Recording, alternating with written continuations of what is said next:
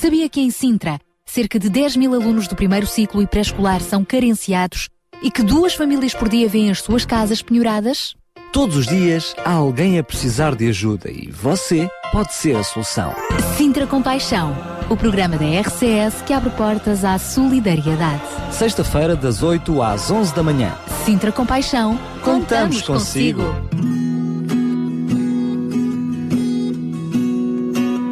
Cá estamos nós para mais um Sintra com Paixão, sem dúvida mais um grande programa, mas para isso é preciso a sua colaboração e a sua participação. Este programa é feito para si e também de si para todos aqueles que nos escutam. Abrimos este programa com Weber Marques e o tema Motiva-me. Tu olhas para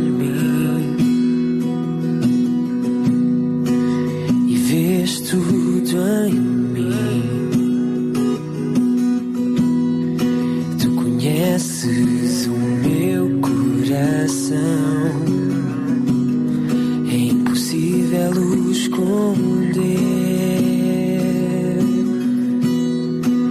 Conserta o meu caminhar. Só a ti eu quero agradar. Minha alma chora quando peca contra ti. Limpa tudo que há em mim. Muda tudo que vês em mim. Ensina-me a ser como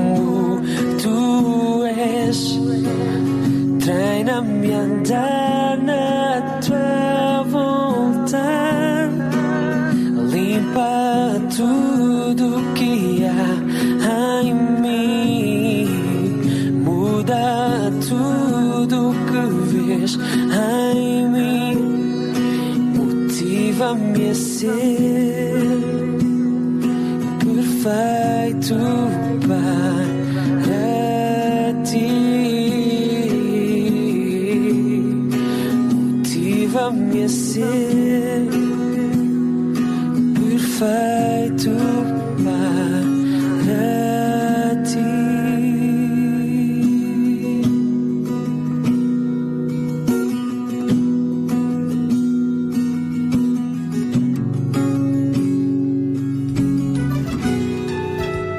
A produção da RCS é feita por si. Entre no facebook.com barra Rádio RCS e visite-nos. Gostamos muito dos seus comentários e mensagens deixados na nossa página. A sua participação conta muito, apenas alguns cliques de distância.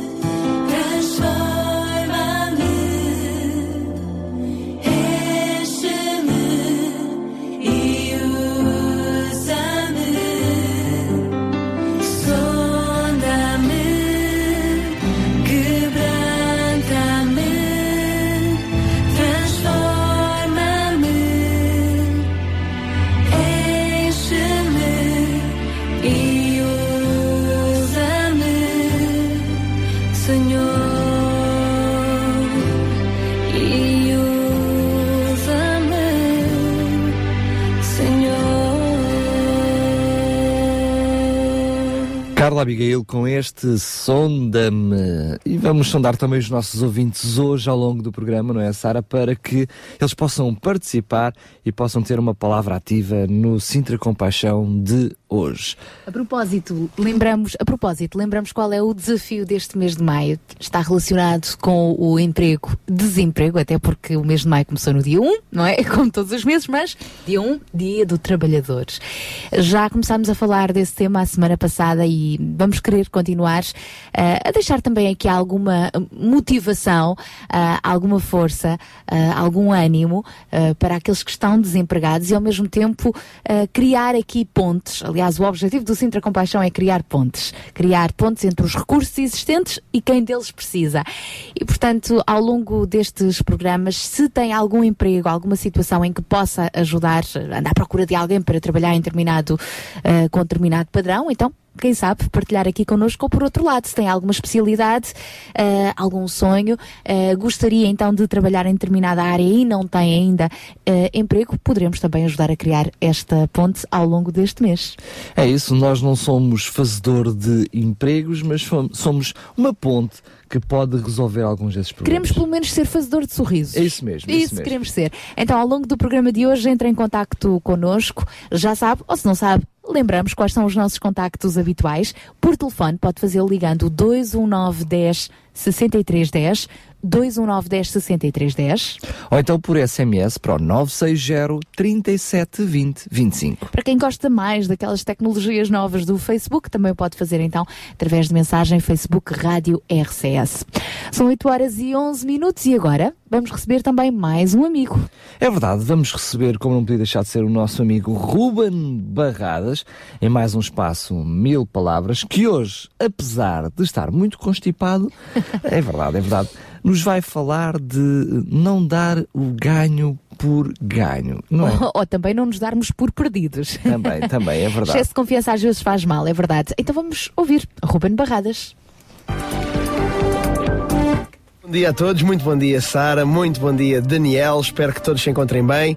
Hoje aqui estou eu e a minha valente constipação para gravarmos o Mil Palavras de, de hoje. É, chegamos a uma altura em que, uh, apesar de estar a acontecer muita coisa, regressa aos mercados, uh, sempre notícias de crise, de desemprego, mas chegamos a uma altura do ano, especialmente nesta temporada, onde, onde o futebol tem aqui um papel uh, quase que preponderante. Amanhã, inclusivamente, vai-se jogar aquele que todos consideram o jogo do título. E eu, uh, já o disse aqui anteriormente, como benfiquista que sou, claro, devo confessar que não foi uma semana fácil para mim depois de um empate que nos tirou alguma confiança. Mas uh, aquilo que acontece na, também no mundo do futebol, que é um, uh, um fenómeno social, é muito interessante. Aquilo, que acontece no mundo do futebol pode, em muitos casos, trazer aqui algumas coisas para a nossa vida, para alguns conceitos para a nossa vida. E pegando um bocadinho naquilo que se passou esta semana, onde o Benfica, que tinha 4 pontos de avanço, ia jogar ao terreno do Porto com uma vantagem uh, confortável, de repente empata um jogo que ninguém estava à espera. E as coisas ficam. pareciam fáceis e ficam de repente apertadas. Sabem que é importante nós, nos, uh, na nossa própria vida, nos projetos onde entramos, nas coisas onde colocamos a nossa, a nossa cabeça, a nossa vida, é importante nós renunciarmos ao excesso de confiança. Mas mais do que isso, é importante nós irmos até ao fim. É importante nós nos lembrarmos que um campeonato, vá, digamos assim, não tem 27, nem 28, nem 29 jornadas, mas que tem 30. E que é importante que durante as 30 jornadas nós entreguemos um desempenho, um profissionalismo, da mesma maneira como entregamos nas primeiras. É bom que nós não nos esqueçamos que muitas vezes um excelente trabalho ao início, um excelente trabalho ao meio, é, digamos que, uh, negligenciado por um mau trabalho na parte final. E infelizmente, muito do ser humano, um grande problema do ser humano, é a sua incapacidade de, de ir até ao fim. É esta questão que nos leva aqui à 25 ou à 26 jornada, começamos a deixar cair as coisas quando as coisas só terminam, digamos, usando mais uma metáfora futebolística, quando o árbitro apita para o final. E é importante tenhamos essa, esta consciência, porque isto vai melhorar a qualidade daquilo que nós fazemos, vai melhorar a qualidade da nossa vida e vai trazer-nos realização também no dia a dia. Mas mais importante ainda do que isso é a capacidade de não baixarmos os braços nem cantarmos vitória. E uma é tão grave como a outra. Infelizmente, muitos acabam por baixar os braços, por render a guarda ainda antes do apito final. E se às vezes as coisas já estão difíceis, se baixarmos os braços, então elas não vão acontecer de certeza absoluta. Tal e qual com o que acontece muitas vezes quando nós decidimos cantar vitória nas, nas coisas antes do tempo. As coisas só terminam quando terminam. Não vale a pena nem nos darmos por derrotados, nem nos damos por vencidos antes do resultado final.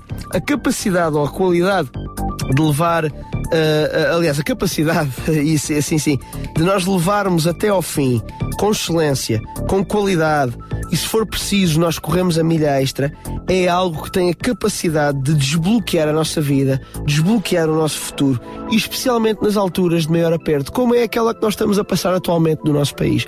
E infelizmente muitos de nós negligenciamos isto. Por isso, meu desafio esta semana é simples.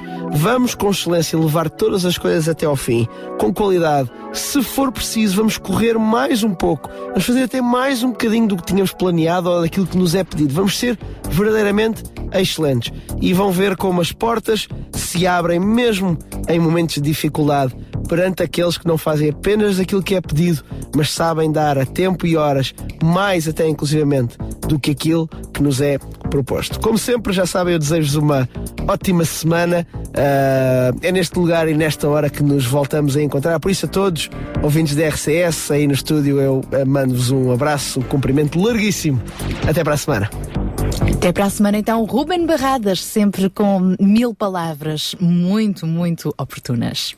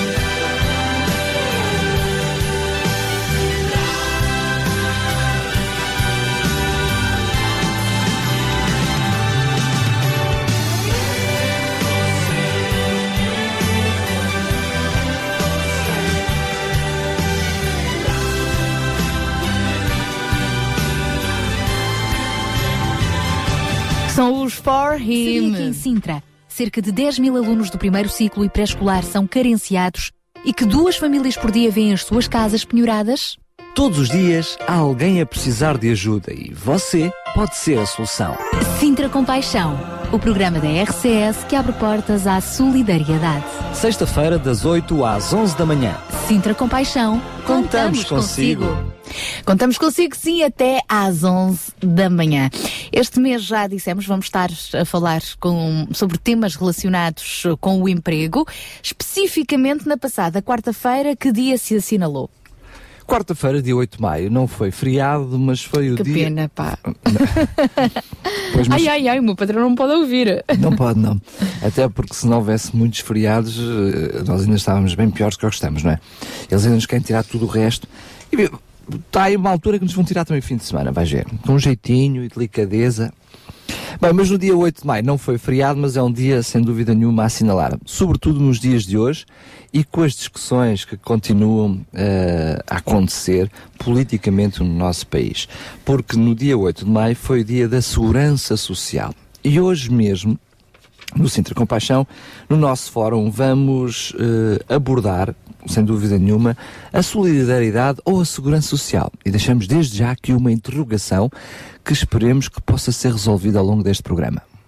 Fica então o alerta. Se tem algo a dizer, e todos temos algo a dizer sobre o sistema da segurança social, nós eh, no fórum de hoje vamos eh, então acompanhar eh, melhor este, este assunto. Vamos ter a oportunidade de conversar com ah, uma senhora reformada, ah, mas que está ativa no serviço à comunidade. Vamos ouvir um técnico superior da segurança social e ainda uma voluntária que eh, está na reforma. E queremos também ouvi-lo assim, caso queira participar, portanto fica o convite.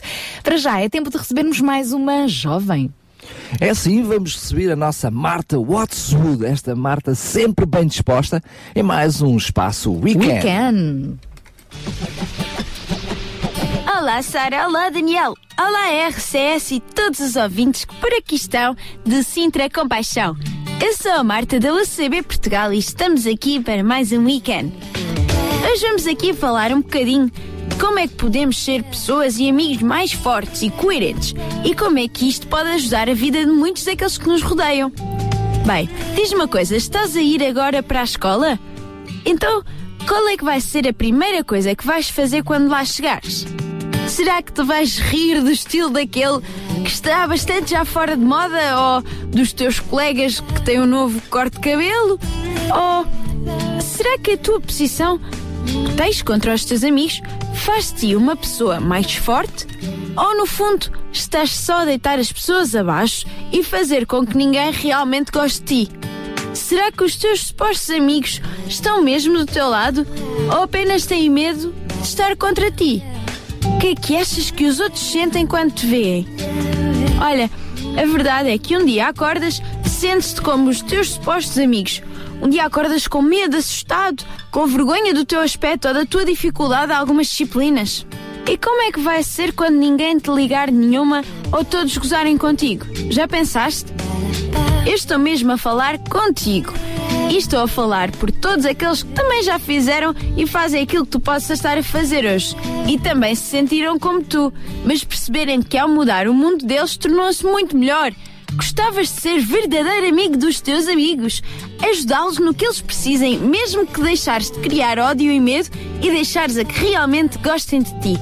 Se queres mudar, então, olha, quando chegares hoje à escola, começa por dar um abraço e um elogio a quem menos espera. Adeus, Jara e Daniel. Adeus, RCS e todos os ouvintes que por aí andam. Até à próxima!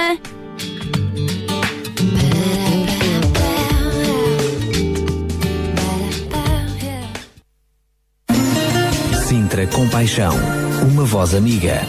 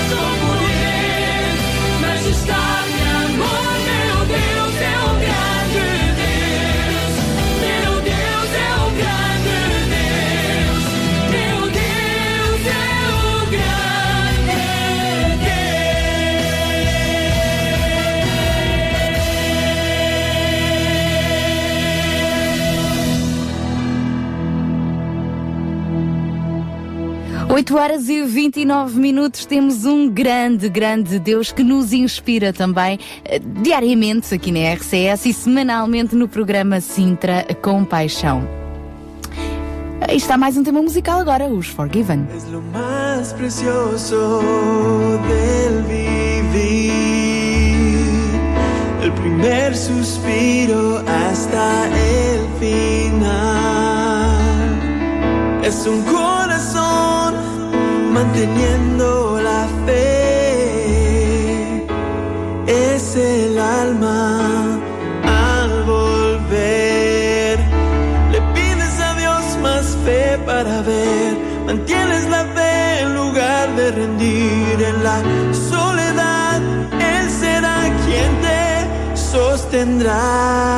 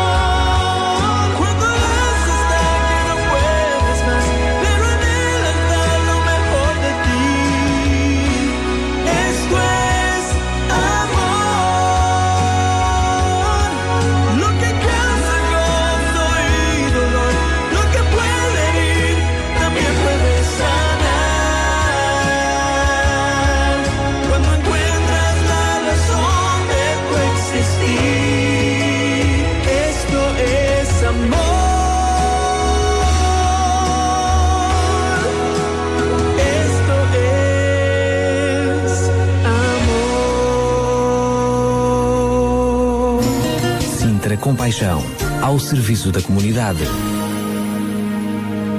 Sempre ao serviço da comunidade e muito gratos a Deus pelos milagres que vamos vendo, acompanhando, a forma como Deus vai providenciando os meios a quem eh, Deus precisa e abençoando aqueles que dão também. Foi o que aconteceu a semana passada, Daniel. Aliás, não foi o que aconteceu a semana passada, é o que tem acontecido sempre nestes programas do Sintra Compaixão. Sempre que lançamos desafios, de alguma forma recebemos respostas. Hoje também vamos lançar alguns desafios, mas sobretudo agora vamos ouvir hum, a voz de alguém que se sente agradecido pela resposta imediata eh, que houve a semana passada. Eh, João, hum, estava- dia, João Bom- Barros. Bom, dia! Olá, João. Obrigado por estares connosco mais uma vez. Esta é a parte institucional. Eh, agora fala que tu és da casa. Não, tens- não podemos passar com, andar sempre a passar-te o pano por cima do lombo. Pá, tu és da casa, és do programa.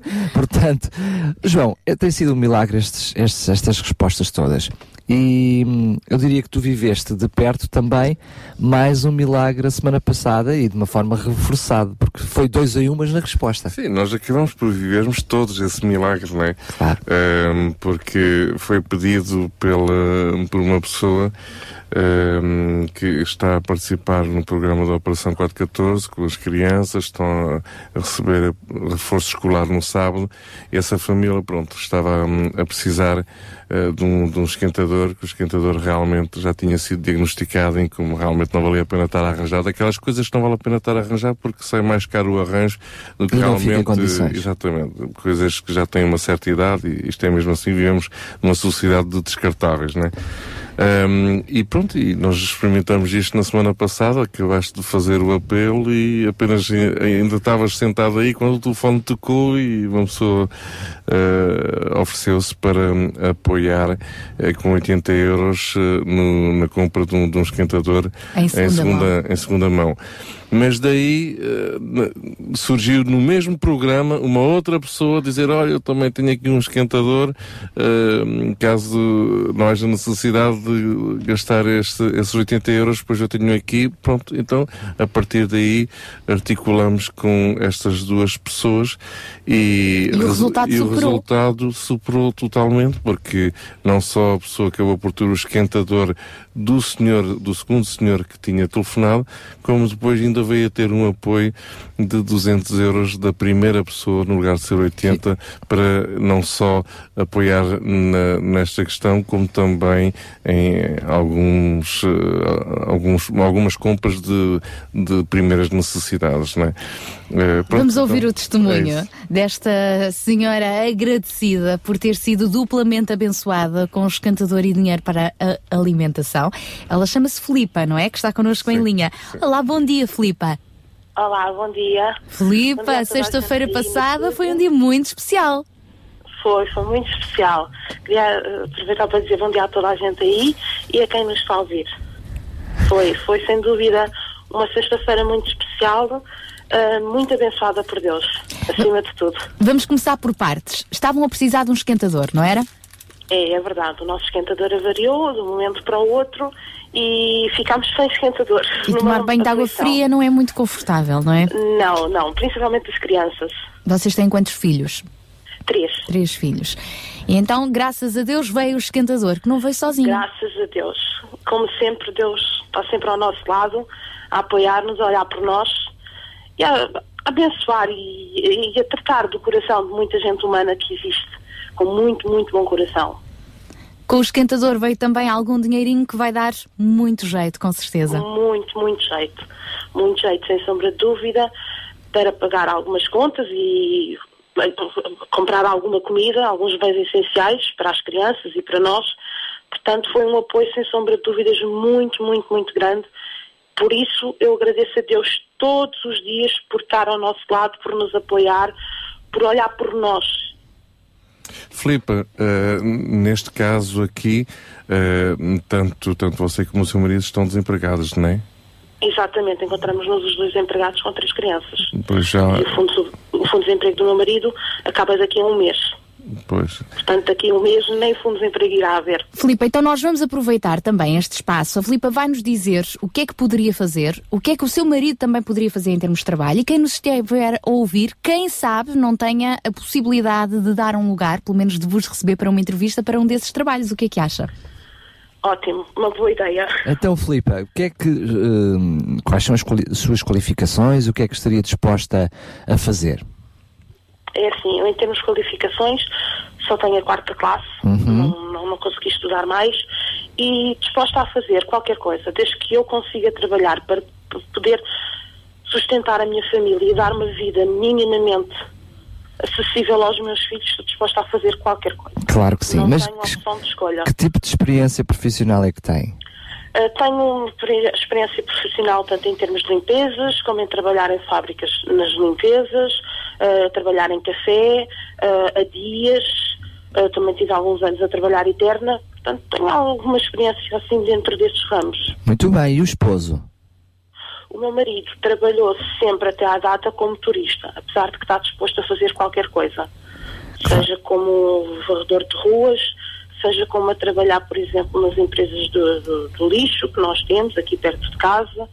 Ah, a aflição neste momento é muito, muito grande, como eu disse, para o mês que vem o fundo de emprego do meu marido também acaba. Portanto, neste momento... Também porque o seu já acabou, é isso? Eh, Eu não tinha. Eu estava em casa há seis anos com- a tomar conta do meu filho que nasceu com problemas e só há dois anos é que ele fre- frequenta a escola e eu há dois anos que ando à procura, vou arranjando um pescato aqui, um pescato ali, depois as pessoas dizem que, olha, afinal isto está tão complicado, já não precisamos mais. Portanto, há dois anos que eu estou- à procura. Filipa, não vamos perder a fé. Obrigada por, Claro eh, por poder, por ter esta coragem também de, de, de alguma forma de se expor, não é? Eh, Exato. com um único objetivo e de uma forma íntegra conseguir realmente alcançar eh, o apoio necessário, eh, com o esforço, não é? Para poder, eh, enfim, ter os recursos que precisa para sustentar os seus três filhotes. Eu não lhe vou perguntar a morada, obviamente, mas qual é a zona mais ou menos onde mora, para também, se Eh, puder ser mais perto de casa, melhor ainda, não é? Moro na zona de Francos, perto do Cacém. Muito bem, está feito então o apelo. Obrigada, Filipa. Se nós tivermos Obrigada, alguma Sara. notícia, vamos reencaminhar. Para já, graças a Obrigada. Deus por esse esquentador e por essa ajuda financeira que caiu do céu. não é? Exatamente, queria agradecer a Deus e às pessoas que, que fizeram essa doação. E queria aproveitar, peço desculpa, só mais uma Força. Queria dizer às pessoas para não desistirem, para nunca perderem a fé nem a esperança. Nunca. Tenham sempre fé e esperança, porque Deus está ao nosso lado. Enquanto nós tivermos fé e esperança, vai sempre correr alguma coisa de bem. Nunca, nunca desistam. É o meu apelo. Muito bem, Filipa. Um beijinho muito grande e obrigado pela sua Obrigada. participação. Força, Obrigada, bom Filipa, dia. também para si e para a sua família. Obrigada, bom dia. Obrigada. Bom, se ficou com ah, alguma forma de, de responder a este anúncio especificamente então para a possibilidade de encaminhar eh, para um emprego ah, este casal, ou pelo menos um dos cônjuges, os nossos telefones nós lembramos quais são? O 219 10 63 10, 219 10 63 10 e Via SMS 960 37 20 25. e também por Facebook, inclusive se preferir por mensagem privada também o pode fazer através do nosso Facebook e o e-mail do Sintra Compaixão, já agora é sintracompaixão2020 arroba gmail.com sintracompaixão 2020 arroba gmail.com E agora vamos ouvir mais uma grande música, Celia Hold com Another Time. Mais uma grande música para si nesta manhã de sexta-feira.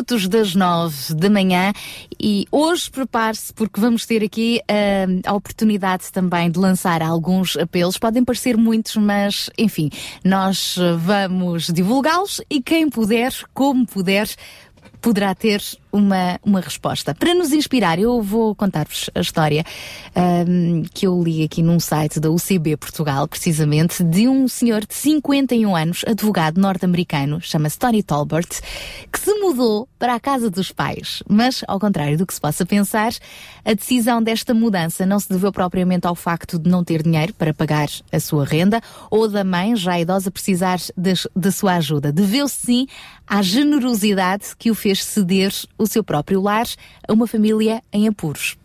Esta história ah, conta-nos então que este advogado, formado em Direito em Harvard, inspirou-se em algo que era habitual na sua casa quando era criança. O seu pai costumava estender uma mão a todos aqueles que estivessem a passar por um momento difícil e desde sempre Tolbert acostumou-se a partilhar a residência com convidados extra, digamos assim, que ocupavam um quarto livre propositadamente para o efeito. E nós aqui vemos muito interessante, de uma forma muito interessante também o exemplo que vai passando de pais para filhos, o ensinarmos os nossos filhos a serem generosos. E deu sementes na vida deste homem que recentemente decidiu levar mais longe o altruísmo a que o pai o acostumou e cedeu a sua própria casa a um casal e aos seus quatro filhos que ficaram Uh, sem teto. E ele diz, por exemplo, que não é preciso sermos Bill Gates, uh, a Oprah ou qualquer outra personalidade conhecida para podermos ajudar. Podemos fazê-lo onde quer que estejamos, com o que quer que tenhamos. E neste caso ele tinha uma casa que podia colocar à disposição e foi que o aquilo que ele fez. Então, decidido a ajudar este advogado procurou um centro de acolhimento local que abriga mulheres e crianças em dificuldades, a Alexandria House, onde encontrou uma senhora, uh, uma jovem mãe, sem possibilidade de oferecer um lar aos seus filhos e que não quis acreditar na proposta que lhe estava a ser feita. O, di o direito a uma casa durante o ano inteiro, sem precisar de se preocupar com despesas com a renda. Esta mãe estava com as suas filhas neste centro de acolhimento de pessoas sem abrigo. O seu marido e um outro filho mais velho, por serem do sexo masculino, estavam, portanto, num outro centro de acolhimento. Logo, esta família estava separada, além de que um centro de acolhimento é um local de passagem não é de permanência e o nosso amigo João Barros, que, que, trabalha no Centro de Acolhimento de Pessoas Sem Abrigo em Chabregas, sabe bem disto. Então, digamos que este advogado foi ao sítio certo, com vontade de ajudar e, e, já se mudou, então, já deu esta casa por um ano a esta família que está agora toda reunida, tem um ano para morar ali e, digamos que, se levantar, arranjar emprego, daqui a um ano terão uma nova vida, se Deus quiser. E este advogado hum, considerou que a generosidade gera generosidade sublinha que foi esse o pensamento que serviu de base para este gesto. A gentileza cria gentileza, o amor cria amor, a compaixão cria compaixão. E este é um fenómeno que nós também vivemos aqui no nosso programa. Pode não ser dando uma casa, mas de muitas outras formas nós temos gerado compaixão. É isso, e, e depois da resposta dos programas anteriores e, sobre, e sobretudo a, a resposta rápida e pronta do programa passado, é verdade que quando as pessoas ouvem o programa e sentem que foi feito o um apelo e que há uma resposta e também têm necessidades, a tendência é também ligar e também fazer o seu apelo e mostrar as suas necessidades. A verdade é que esta semana recebemos muitos apelos, ao ponto de termos mais do que uma família a pedir uma máquina de lavar, outra, outra família de um apelo que nos chegou de alguém, e portanto não foi do próprio, de, de uma instituição que já está a ajudar uma família, de alguém que não tem sequer um único eletrodoméstico dentro de casa, nada. Portanto, qualquer eletrodoméstico serve. Eh, fica difícil nós conseguirmos dar resposta, aliás, o programa não serve para dar resposta, mas cá estamos nós para fazer os apelos. Enfim, se é possível ou não, a Deus pertence, né? é Deus quem tem movido os corações daqueles que têm com compaixão.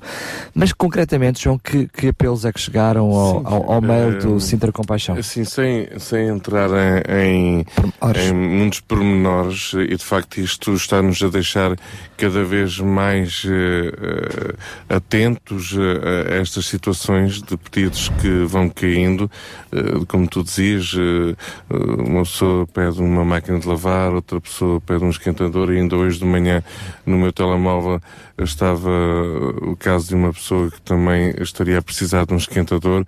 Enfim, aquilo que vamos sugerir é que hum, esta informação seja divulgada através do próprio site do Sintra Compaixão e também de outras redes, através do próprio programa, do, do, do próprio Facebook, site do, do, da RCS, do Facebook, do Facebook Rádio RCS. Da, da RCS.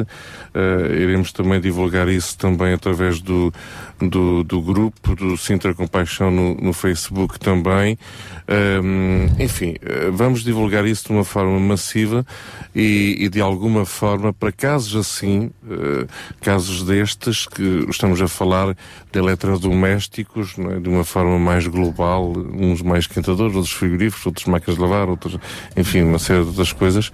Um, iremos colocar esses pedidos à medida que vão aparecendo e todo ouvinte, toda a pessoa que tenha conhecimento desses, desses pedidos, depois pode entrar em contato depois connosco, ou aqui na rádio, ou mesmo através do Centro Compaixão, ou através do próprio Facebook, responder, dizer, olha, por acaso sim, eu tenho aqui uma máquina de lavar, eu posso dispensá-la, é só vir buscá-la, depois muito bem, é, só será uma questão depois de organizarmos um, a logística.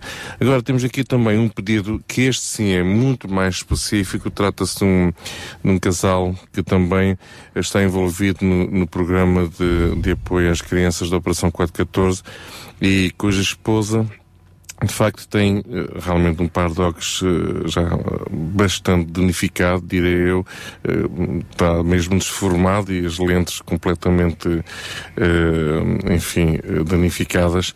E temos aqui um orçamento de um eh, de, um, de, uns óculos novos para a pessoa que seria de 120 euros. Tenho aqui o orçamento da, da própria uh, do próprio hum, Oculista. ótica, não é? Da própria ótica, uh, da fábrica dos óculos, inclusive, está aqui o carinho que é ali do Cacém. Portanto, enfim, toda a pessoa que esteja a ouvir este pedido e mesmo alguma, até alguma uma, um oculista, como já aconteceu no passado, tivemos um caso, ainda recordo. Já mais do que um caso, né? pelo menos dois caso, casos. De, de oculistas terem ligado aqui para a rádio dizer, olha, venha cá com a receita, eu encarrego-me desta situação. Ser parte da solução. Eu quero deixar bem claro de que hum, eh, todos os pedidos que nós temos vindo a fazer aqui são pedidos de facto de pessoas comprovadamente eh, com eh, algumas necessidades bastante. Grande maioria já acompanhadas Sim, por instituições, ou exatamente. seja, que eh, eh, vivem de perto o drama dessas Exatamente, famílias e, exatamente. portanto, mesmo quando as pessoas nos ligam a pedir alguma coisa, nós antes de colocarmos o, o Exatamente. apelo no ar, inteiramos-nos É da muito situação da importante pessoa. os nossos ouvintes eh, perceberem isto, porque senão eh, percebemos que, enfim, eh, isto acaba por ser uma, uma avalanche, um tsunami é? Eh, de pedidos que nem sempre sabemos de onde eles vêm e não querendo, não querendo aqui julgar mais uns do que outros, mas de facto a nossa prioridade aqui é realmente apoiar as pessoas que já estão enquadradas eh, num programa de acompanhamento, tanto por técnicos de segurança social como instituições locais, igrejas locais, eh, onde há uma rede de apoio e, uma transparência enquanto às necessidades e à situação de vida de- dessas famílias que nos garantem que de facto pronto, estamos a, a apoiar Quem eh, realmente quem precisa. realmente precisa. Não poderíamos eh, fazer isto de uma outra forma. Portanto, este é um, é um dos casos, de facto, de- desta senhora está a precisar de um par de óculos e o valor aqui é de 120 euros. Portanto, Portanto, o com- importante é o par de óculos, não é o dinheiro. Com certeza. Deixamos sempre isto muito claro também, não é? Portanto, o apelo que nós fazemos, nomeadamente para este caso, hum, é de alguma ótica que, nos está a ouvir, de alguém que tem uma ótica, que é funcionário de uma ótica, enfim, que tem algum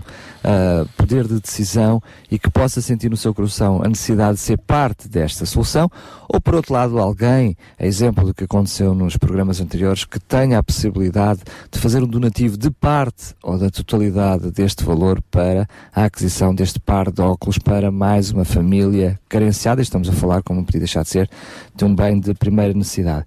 Para além deste apelo, Lembramos então que temos mais duas famílias a precisar de eh, uma máquina de lavar e outra família a precisar de qualquer tipo de, de eletrodoméstico. Portanto, se em sua casa tem eletro, algum eletrodoméstico que não esteja a usar, que esteja ainda a funcionar e que para si já não, já não seja hum, um objeto de uso, mas que pode ser solução para uma família que imagine não tem qualquer eletrodoméstico em casa e já está a ser apoiada a nível da alimentação por uma instituição, pois bem, contacte-nos para o 219 10 63 10 219 10 63 10 ou faça-nos chegar uma mensagem, um SMS para o 960 37 20 25.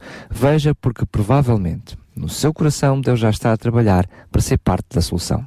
Ficamos muito gratos então e com expectativas a aguardar as respostas. Bom, no início da próxima hora nós vamos abrir com o espaço Inclusão para já. Fechamos esta hora já a seguir com mais um tema dos adventos. Quero voltar à fonte. 91.2 91.2 RCS Em sintonia com a vida.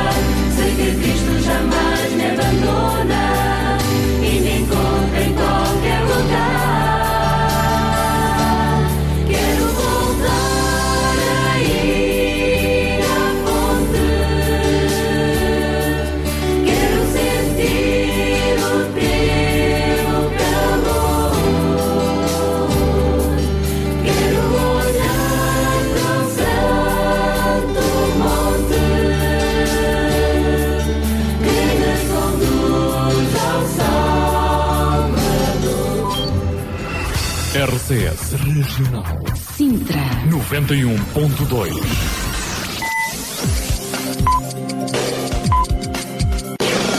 São 9 horas. Bom dia.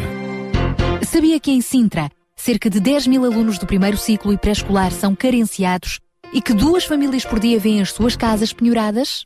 Todos os dias há alguém a precisar de ajuda e você pode ser a solução. Sintra Compaixão, o programa da RCS que abre portas à solidariedade. Sexta-feira, das 8 às 11 da manhã. Sintra Compaixão, Contamos consigo. Até às 11 da manhã, venha daí. Para já, abrimos esta hora então com o espaço Inclusão. Vamos continuar a partilhar consigo motivos para sermos generosos, para acreditarmos que é possível uh, transformar as situações. Uh, vamos agora, por exemplo, neste espaço Inclusão, descobrir sempre alguns apontamentos muito interessantes e encorajadores que semanalmente a Paula Teixeira nos traz. Vamos a isso, Daniel Galaio. Vamos! Um grande beijinho para a Paula Teixeira. Sejam bem-vindos a mais uma edição da Sintra Compaixão. E a compaixão que eu falei a semana passada da PADP e não consegui acabar. Por isso, esta semana vou continuar a falar sobre aquela associação maravilhosa, Associação de Pais e Amigos Deficientes Profundos. E precisam de muitas mãos.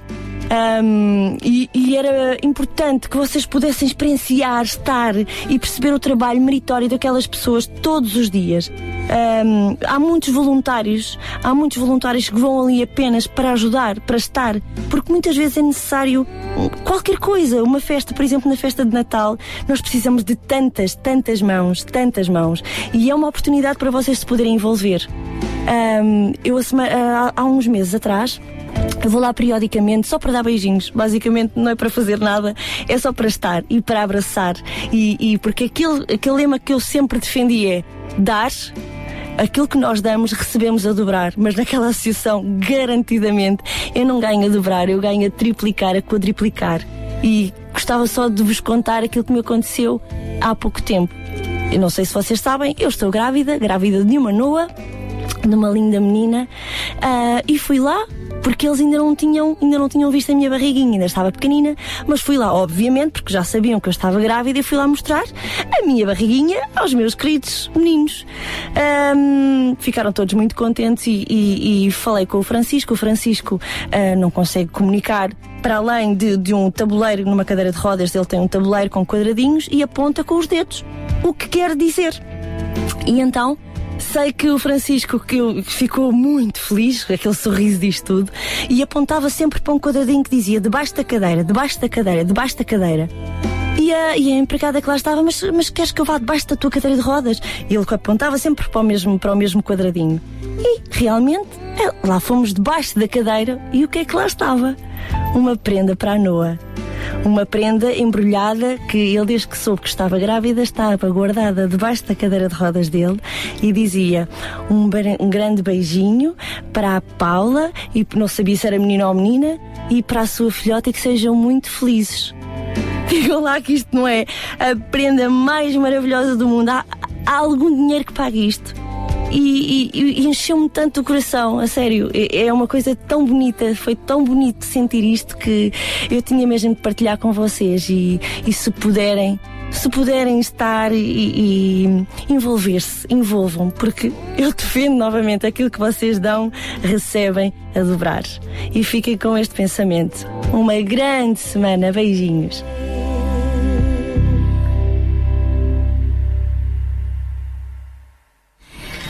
9 horas, 4 minutos. Beijinhos então para a Paula Teixeira que partilhou connosco uma história bem bonita, é verdade. Ah, nós gostamos de ser assim surpreendidos. Bom, agora vamos partilhar mais uma mensagem que recebemos via SMS. Ah, hoje os nossos ouvintes estão atentos, é verdade. Aliás, estão sempre, não é? Mas hoje ah, temos tanta coisa para partilhar que realmente é bom de vez em quando irmos recebendo estas respostas. Nós recebemos aqui uma mensagem de um ouvinte que diz: Bom dia, estou disponível dois dias por semana para trabalho voluntário e tenho uma grávida de risco de seis meses e não tem nenhum alimento, não tem nada. Ah, alimento. Está ela a escrever, ela ou ele, também é preciso. Nós agradecemos esta mensagem. Ela vem assim escrita de uma forma muito vaga e não vem assim nada. Portanto, seria bom que este nosso ouvinte nos contactasse de novo, dando-nos o seu nome também, para saber quem é que está disponível para fazer voluntário, eh, voluntariado, em que área gostaria de se voluntariar, em que zona é que vive e ah, se calhar também mais algumas informações sobre esta situação desta senhora grávida, não é? Grávida e a precisar de alimentos. Provavelmente até também a zona dessa senhora para perceber que tipo de instituição é que pode ser resposta e eventualmente quem nos está a ouvir, a nível particular, perceber, bem, é da minha zona, pode ser uma solução também. Enfim, aqui fica o apelo, é verdade que é um primeiro contacto, um SMS, mas deixamos desde já também um apelo para que este, este, esta nossa ouvinte nos contacte dando mais informações. Lembramos que hoje ah, já lançámos também aqui ah, alguns apelos que nos chegaram por parte de famílias que estão desempregadas. Precisamos de eletrodomésticos variados, precisamos de um esquentador, de duas máquinas de lavar roupa e também de um par de óculos graduados, orçado em 120 euros. Portanto, se puder responder a um destes apelos ou puder encaminhar, ser parte da solução, entre em contacto connosco. Nós lembramos os nossos números. 219 10 63 10 219 10 63 10 Via SMS também o pode fazer 960 37 20 25, 960 37 20 25. Se estiver a conduzir, quando parar o carro, depois escreve a mensagem com mais que este calma. nosso, esse nosso, este nosso ouvinte disse, eu estou a, peço desculpas, estou a conduzir. pois é, nós aguardamos. Ou então através do nosso Facebook, Rádio RCS. Aliás, no nosso Facebook temos este apelo também. Se quiser passar por, eh, por lá para tentar responder ou partilhar, o Facebook também é uma rede que nos permite partilhar estes apelos, não é? Portanto, pode também partilhar este apelo através do Facebook, já é uma forma de, de ajudar nesta divulgação, não é, João? Sem dúvida. Eu não Eh, tenho os 120 euros para o par de óculos, não tenho um esquentador, não tenho uma máquina de lavar roupa, não tenho eletrodomésticos, mas tenho uma conta de Facebook. Exatamente, e através dessa conta de Facebook pode chegar muito longe. Eh, portanto, toda a pessoa realmente eh, que, que puder contribuir e, e pode responder mesmo diretamente no próprio Facebook. Neste momento é este o canal que está a ser usado com, com, com mais intensidade, eh, mas eh, e vamos usar todos os canais possíveis e inimagináveis, não é? porque nós nunca sabemos qual é o canal eh, que irá ser o, o mais adequado para conseguir a resposta. Mas iremos usá-los todos, portanto, estejam atentos ao, ao- ao Facebook, essa é, é, é uma das formas. Exatamente. Entretanto, o telefone já toca. O Daniel Galaio já foi atender o telefone. Esperamos que ele venha e chegue até nós com algumas eh, notícias. Eu creio que os nossos ouvintes vão começar a ficar todos em pulgas eh, cada vez que ouvir o telefone tocar aqui. É É que é? agora, é agora, é que é? agora, é agora. Quem é que foi que teve a resposta? Quem foi quem É. que teve a resposta? E não nos vamos esquecer que este mês estamos a falar também da questão do emprego, portanto, e estamos aqui também a criar pontes, possibilidades eh, para quem procura trabalho. Quem sabe nós aqui não possamos ser uma ponte nesse sentido. Ainda hoje falámos também com um casal eh, desempregado com três filhos. Ela está disposta a fazer tudo na área das limpezas, na área da recepção, no que for. E o seu marido também, com, já foi com, portanto, condutor, motorista, mas também está disposto a tudo. Quem sabe por aqui a gente também não consiga Ah, chegar a algum claro. lado. Ficamos gratos a Deus na expectativa. Eh, e que ninguém se sinta frustrado se não conseguir ter Exatamente, resposta. Atenção. exatamente. exatamente. Nós somos um canal, não podemos esquecer eh, de o dizer.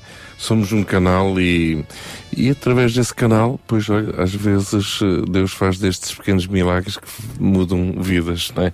Uh, noutros casos, pronto, eh, terá que se esperar, acho que é mais tempo. Daniel, conta-nos, já regressaste aqui aos estúdios da RCS, já atendeste o telefone. Sim, fui ali ah, ao Palácio de Sintra um bocadinho e agora já voltei aos estúdios da RCS. Tivemos um senhor com o qual tive o prazer de, de estar ao telefone durante estes segundos, o senhor José Fernandes, que nos ligou para ser parte desta solução e que oferece então um esquentador. Tínhamos uma família a precisar de um esquentador, então temos um esquentador para essa família. Graças a Deus. muito Maravilha. bem, muito bem, que bom. Esta resposta já temos, obrigada. Um grande abraço para este nosso ouvinte e depois, durante a semana, Sintra Compaixão fará os contactos necessários para fazer o esquentador chegar à casa. É isso mesmo. Daqui a pouco já avançamos com mais um espaço, ah, aqui neste caso o espaço Links, que nos vai trazer a sugestão de alguns sites, links precisamente através dos quais a compaixão também está presente. Para já voltamos à música com este tema The Power of a Dream, o poder de um sonho com Whitley Phillips.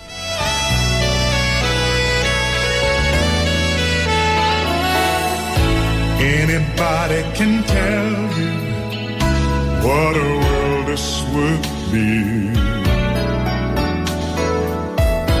if we learn to love each other. I know we would see it. Sharing what's in our hearts, we learn to live together through the stormy weather. No matter how keep believing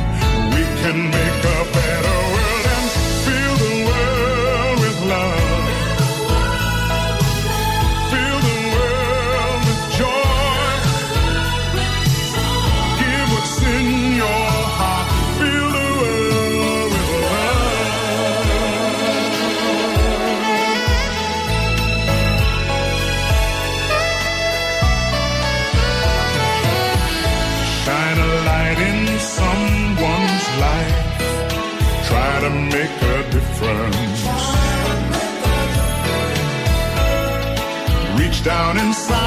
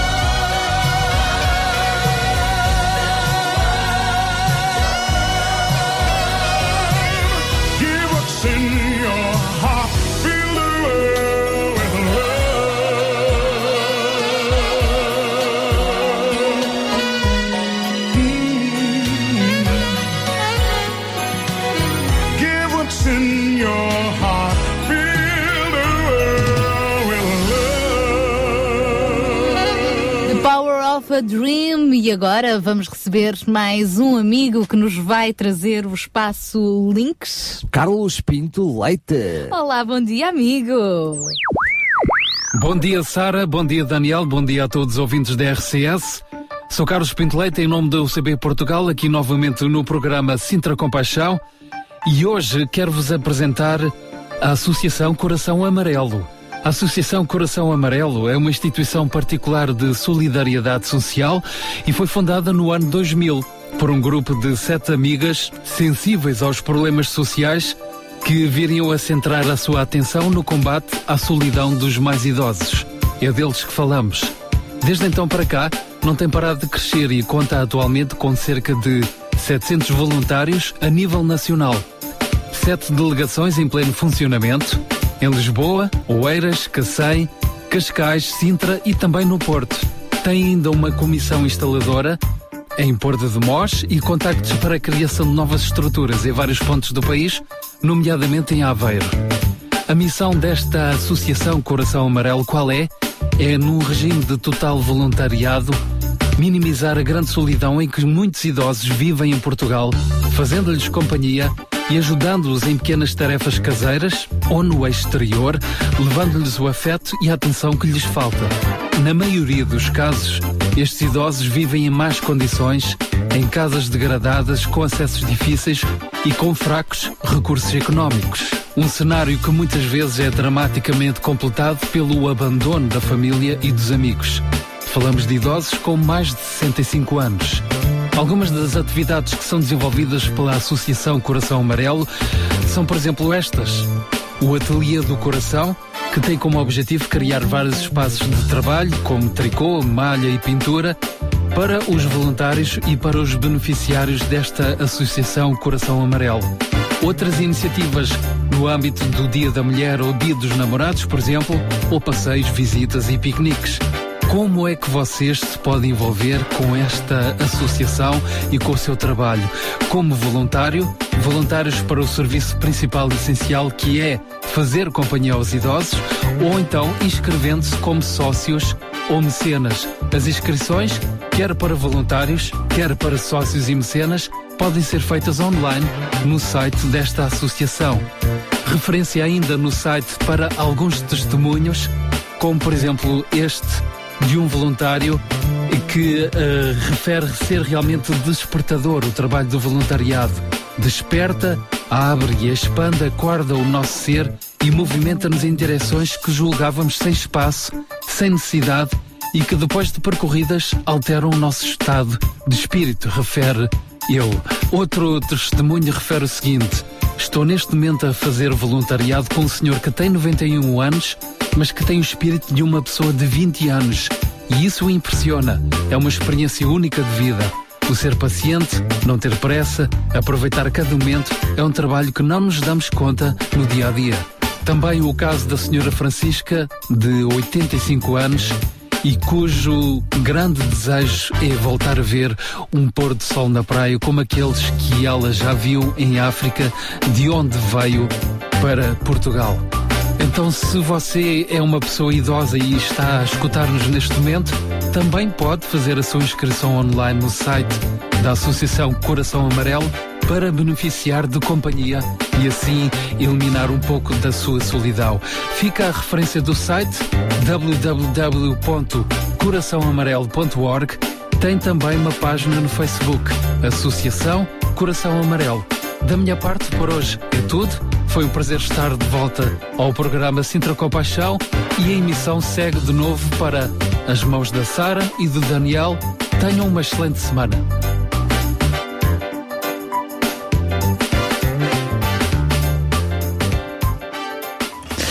Um grande abraço ao Carlos Pinto Leite, mais uma grande rubrica, estas eh, eh, excelências de rubricas que a UCB nos faz chegar. Agora é tempo de lhe perguntar. Já Pergunta. tem, já tem o que fazer no domingo ao almoço? Sábado, Domingo? sábado. Domingo? Bem, enquanto eles dois ficam Domingo? de sábado, É domingo! é domingo, sim senhora! Enquanto Bem, eles dois olha, aqui no estúdio- Eu não sei o que é que tu vais fazer no sábado à hora da almoço. mas olha, vou-vos dizer uma Mas coisa aos dois. domingo- Eu vou espero almoçar no sábado e também almoçar no domingo, está bem? Ok, tens onde almoçar no domingo? tens onde almoçar no domingo? Tenho, tenho, graças a Deus tenho. Pois tens. Graças a Deus. Então vou tenho. dar uma segunda hipótese Ah, para boa, te baralhar boa. um bocadinho mais. Este domingo, à hora do almoço, por acaso, vai-se realizar um almoço, propositadamente, um almoço de solidariedade eh, para apoiar o trabalho com a Operação 414. Este, este, hum, portanto, esta oportunidade de ajudar eh, 50 famílias eh, que têm sido, eh, ao longo deste ano letivo, portanto, de alguma forma, eh, apoiadas, inseridas neste, neste projeto. As ao qual- crianças dessas 50 famílias. e, e toda a família acaba por beneficiar, não é? Claro que sim, claro é que isso sim. mesmo. E por isso mesmo vai-se realizar um almoço de solidariedade no próximo domingo. E onde é que havia de ser? No Linhó. Ah, Eu só digo isto porque, para quem acompanha o Sintra Compaixão desde o início, é interessante sabermos que, através do Sintra Compaixão também, foi possível restaurar uma escola do Linhó para transformar num centro de convívio. Digamos que esta terra está a ter boas marcas, então, do Sintra Compaixão. Eh, Um trabalho que continua e, por isso, vamos ouvir eh, mais pormenores sobre este almoço de solidariedade agendado para domingo. Connosco está, então, ah, uma das voluntárias, não é, João? Com quem é que vamos falar? Sim, é a Gabi, eh, ela tem estado envolvida também com, com todo este projeto desde o início, mobilizando as pessoas e, e sendo muito ativa e, de alguma forma ela tem eh, puxado bastante por esta ideia do, deste almoço no Linhó. Ela vive no Linhó e trabalha na escola básica do Linhó, onde isso tudo vai acontecer. Mas acho que seria bom era ouvi-la ela e creio que iremos ter todas as informações mais detalhadas. Olá, Lígia! Gabi. Ah, Gabi, Gabi, Gabi. Bom dia. Bom dia. Ah, Gabi, depois de terem posto mão na massa hum, na escola do Linhó, agora vai pôr mão na massa literalmente para, para fazer um almoço. Como é que vai Verdade. acontecer? Como é que vai acontecer? Portanto, vai ser neste domingo às 13 horas, na escola número 1 do Linhó. Não é na antiga escola onde eh, foram restaurados para os idosos. Pois, agora, é que agora já não é escola. É lá pertinho, é lá pertinho. Exatamente. Esse é o centro de dia, é o centro de convívio dos idosos do Linhó. Não será aí. O almoço é na escola básica do Linhó, no centro mesmo da povoação. Será às 13 horas. Se alguém ainda estiver interessado em participar, terá que marcar rapidamente o seu lugar, porque já não temos quase vagas, mas são todos bem-vindos. É ainda bom sinal, é bom sinal. Exatamente. Podem ligar para o meu telefone, que é o 9172449192. Podes repetir mais uma vez, por favor? 9172449192. Mas terá que ser já, já, já. Já, já, já, já, já. As vaguinhas, as, as vagas são muito poucas. Eu mesmo. até diria mais, eh, Gabi, se nos permites, ouvintes que estejam a ouvir-nos e que ahm, não tenham propriamente a oportunidade de irem almoçar, mas que queiram ajudar como se fossem almoçar, não é? Com o valor desse Exatamente. almoço poderão também contribuir para a mesma causa, não é? Exatamente. E aí não tem que ser já já. Sim, podem contribuir monetariamente, obviamente. O valor do almoço são 6,5 euros, portanto poderão contribuir com esse valor ou contribuir também com alimentos. Porque quem participar no almoço, para além de pagar essa taxa dos 6,5 euros, que inclui toda a refeição, eh, também terá que, ou poderá participar com um quilo de arroz, um quilo de açúcar, um quilo de massa, um litro de leite. Portanto, aquele tipo de alimentos que nós depois, ao longo de- do tempo, vamos fornecendo também às famílias que estamos a apoiar. Alimentos não perecíveis. Portanto, 6,5 euros e meio Exatamente. mais um quilo de qualquer coisa. Um quilo ou um litro, é isso mesmo. E, Gabi, muito obrigada. Fica então este convite para este domingo, eu. este almoço de solidariedade no Linhó e esperamos então que, eh, enfim, seja realmente um bom tempo de confraternização, mas também eh, com meios para poderem continuar a apoiar estas 50 famílias. Exatamente. Muito obrigada, Sara. Obrigada, Daniel, e bom dia também ao João. Beijinhos! Obrigada, Lembramos beijinhos. mais uma Obrigada. vez o número de contacto, o número de telefone para marcar lugar à mesa 9172 44192 9172 44192 Lembramos também os apelos que hoje estamos a fazer. Apela. Eh, eh, vou apelar. Eh, pedidos que nos chegaram por parte de famílias desempregadas ou de amigos destas famílias desempregadas. Procuramos eletrodomésticos variados para o, o caso de uma família que tem a casa praticamente só com o teto. Um esquentador, aliás, o esquentador já foi dado, graças a Deus, já tivemos a resposta ao esquentador, mas continuamos a pedir duas máquinas de lavar roupa que funcionem, claro que não precisam de estar novas, mas que funcionem, e um par de Que lavem óculos. roupa, de que lavem roupa, exatamente, e um par de óculos graduados, orçado em 120 euros. Portanto, ou o par de óculos ou o valor necessário para apoiar também eh, esta senhora que precisa então de, de mudar os óculos e, e não tem meios para isso. Então, se deseja dar resposta a um destes apelos, neste caso não é para a Gabi que tem de ligar, é diretamente aqui para a RCS. Para o 219 10 63 10 Onde? 219 10 63 10 Via SMS 960 37 20 25 no nosso Facebook também temos online estes apelos que através do qual também pode responder através do Facebook ou pode partilhar também com outros amigos. Daqui a pouco já vamos receber as mulheres de esperança. É verdade, a Sónia Simões e a Sara Catarino que estão já prontinhas para continuarem connosco. Antes ainda, vamos voltar à música neste Hino ao Amor com Alfa e Ômega.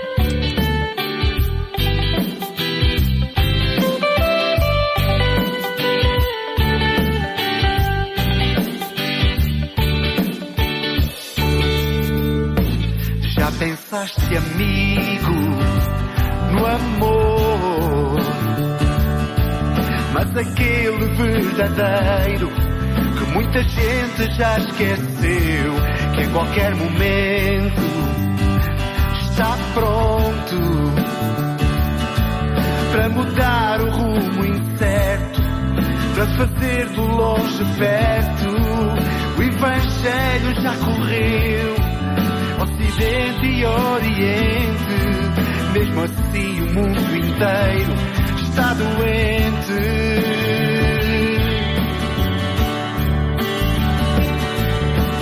Um hino ao amor, Ele nos deixou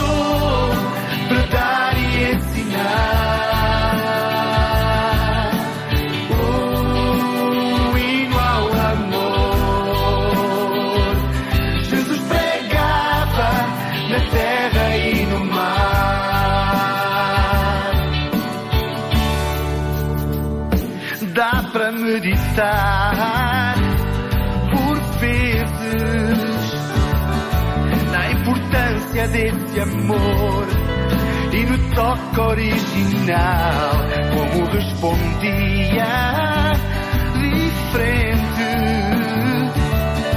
com parábolas de luz e pregaram-no na cruz. O Evangelho já correu, Ocidente e Oriente, mesmo assim o mundo inteiro está doente.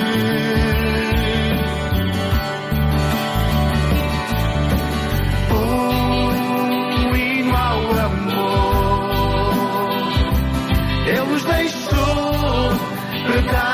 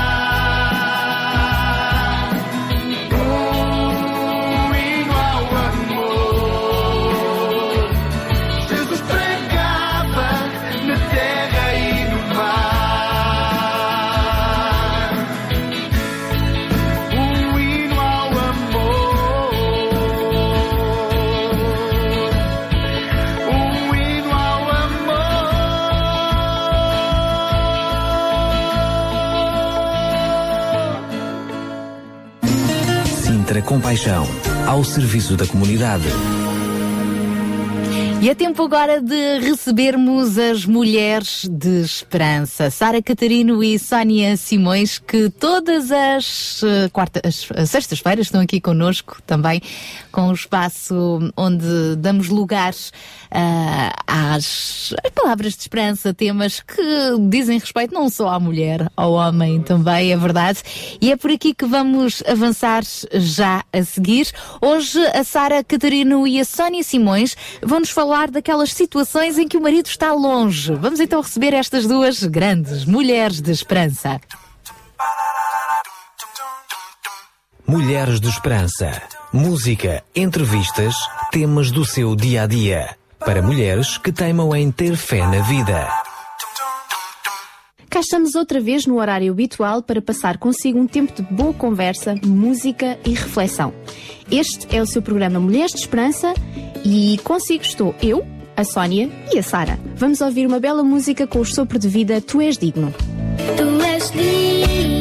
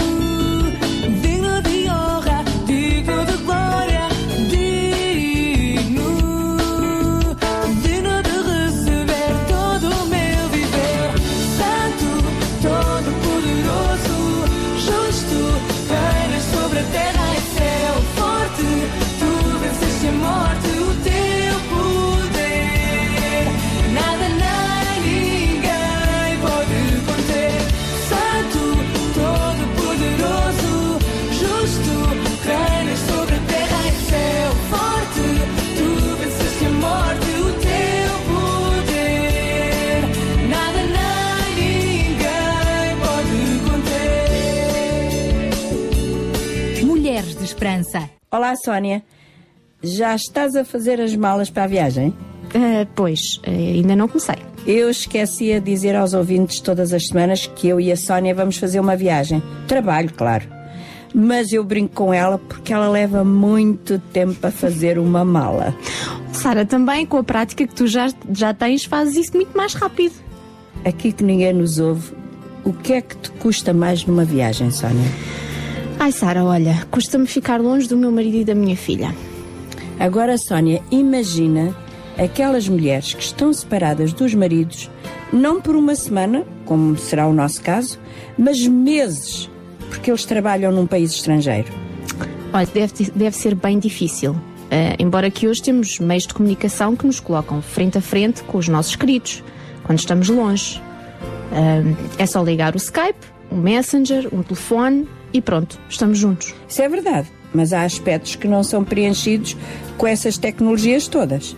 A presença física, o conforto, o carinho, a ajuda, no caso de pais com filhos pequenos, pensa lá nas tarefas que são acrescentadas à vida da mãe que fica só. Uhum. Porque sei que hoje este é um problema que muitas mulheres portuguesas estão a enfrentar, decidimos entrevistar uma mulher cujo marido está a trabalhar em Angola. Agora o seu programa Mulheres de Esperança está disponível na internet. Clique em www.rtmportugal.org e ouça quando quiser o seu programa favorito. E agora vamos entrar na nossa sala de visitas.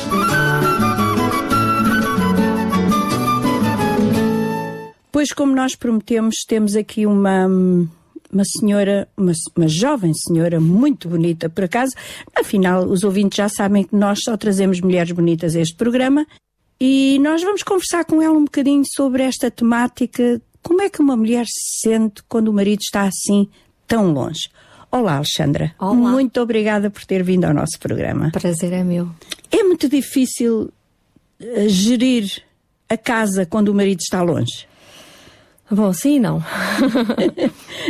a questão, uh, o gerir em si, a parte uh, da casa mesmo, a parte também financeira, não, para mim não é porque eu nesse aspecto sempre fui muito independente e, e não alterou uh, em muito a rotina e a dinâmica de lá de casa. Agora, é verdade que às vezes surgem determinadas situações, e eu confesso que não são poucas, em que o marido dá um jeitão. um Por jeitão. exemplo? Por exemplo, ainda há pouco tempo tive um furo no carro e eu, Pronto. se ele tivesse cá, ligava logo o telemóvel: Beto, help, socorro, vem. Pronto, e não pude fazer isso e tive que orientar. Ah, Para é? mim, o, o marido dá muito jeito até para me abrir as garrafas e as latas e tudo, que eu Hum. não sei. Não, nunca as garrafas for de coisas. vinho eu gosto de abrir. Gosto de abrir. Mas eh, é isso, é naquelas situações assim, algumas pontuais. Essas são as situações práticas, mas Sim. a situação de- da emoção e de tudo isso, então nem se fala. Emocionalmente, eu. O Beto já, já está fora, hum, já fez um ano em janeiro. E eu parece que às vezes ainda me sinto um bocadinho a tentar eh, perceber em que fase é que eu estou nesta mudança radical que aconteceu à nossa vida. Eu acho que ainda tenho altos e baixos, ainda tenho alturas em que ainda não estou a perceber muito bem o que é que está a acontecer. Te- eh, Tenho dificuldade em relativizar a- o acontecimento e a situação. E noutras alturas já es- estou bem ciente e, e consigo ultrapassar aqueles momentos mais difíceis em que me faz muita falta o homem da casa. E às vezes consigo mais facilmente, ah, ou sozinha mesmo, com Deus, ou muitas das vezes recorrendo a pessoas que têm sido grandes amigas e, e me ajudam E à sua também. família, claro. À minha família, essencialmente. Claro. Essencialmente.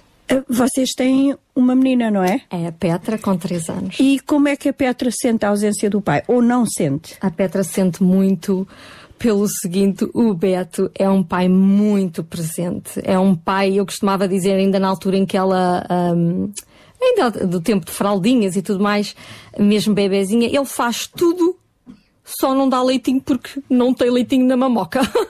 Mas ele faz tudo, ele participa em tudo, ele é, ele é um pai-mãe. E tem vantagens, como é óbvio, que é maravilhoso. A desvantagem nesta situação particular é que ela sente mais ainda a falta de um pai que está tão ligado a ela, não é? E, e ele está a gostar do trabalho dele, do trabalho. Do trabalho. Ele gosta do trabalho porque o Beto tudo o que é uma aventura, tudo o que é um desafio, tudo o que é. Ele é muito trabalhador e ele gosta de coisas novas e abraça os projetos assim com uma força, uma coisa incrível. Claro. A diferença só é que a circunstância em que ele está a fazê-lo não é o que, o que ele mais gosta, né? Está longe. Mas o trabalho, sim, ele gosta. Oh, Alexandra, quando nós estamos sozinhos com uma criança, durante muito tempo, como é o seu caso, porque com certeza passa muito tempo com ela, Uhum. Não, não sente a falta de falar com um adulto. Há conversas que, que desapareceram, não é? Com a ausência dele. Ah, mas é assim, eu tenho uma vantagem muito grande que tenho. Nós hoje temos uma grande vantagem, temos a tecnologia toda à nossa disposição. exatamente. Falam pelo Skype todos os dias. Ah, isso sim, isso Claro. sim, todos os dias. Então já não tem esta falta. Não, mas é assim, a Petra para já faz uma companhia que eu nunca pensei, Sara. Eu nunca pensei que uma criança de 3 anos fizesse uma companhia tão grande e faz. Que bom. É, é óbvio que, lá está, ela não é um adulto e nós sentimos necessidade disso, mas eu tenho duas amigas que me acompanham desde sempre, desde a minha existência, que completam tão bem esse vazio e sempre que eu preciso é a distância de um telefonema e, e, e aconchegam-me e, e, e ajuda-me nessa parte de eu precisar realmente de uma conversa mais séria. E, mas eu faço questão bom, de dizer que quem bom. são. Eu faço questão de dizer quem são. São duas grandes amigas do meu coração, a minha mãe e a minha irmã. Ora, que fantástico.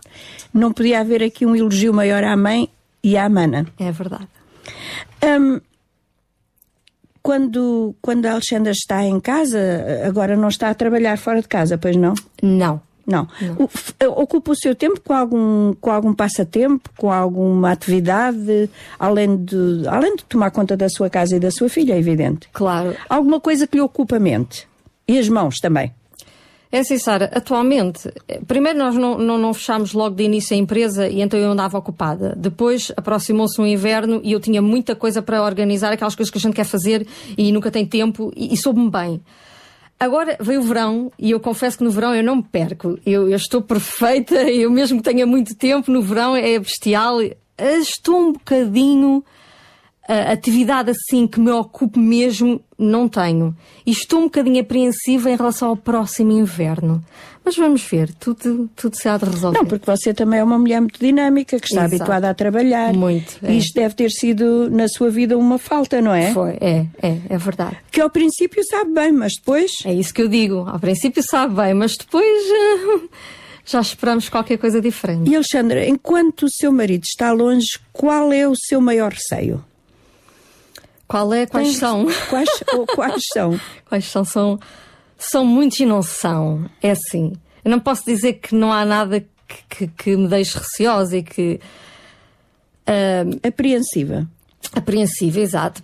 Primeiro, eu acho que no, no início eu ficava sempre. Pensava muito. Ó Beto, volta, tu vais, mas volta. Que não aconteça nada, que tu não voltes, volta para casa. Agora já não penso tanto nisso, se calhar porque ele já foi, já veio, já foi, já veio, né? Claro. Pronto, ótimo. Depois hum, preocupava-me um bocadinho era que a Petrinha não fique doente, que eu não fique doente. E, já aconteceu as duas coisas. E a- a- por incrível que pareça, até foi mais difícil quando eu fiquei doente. Muito mais complicado nós doentes cuidarmos de uma criança do que cuidarmos de uma criança doente.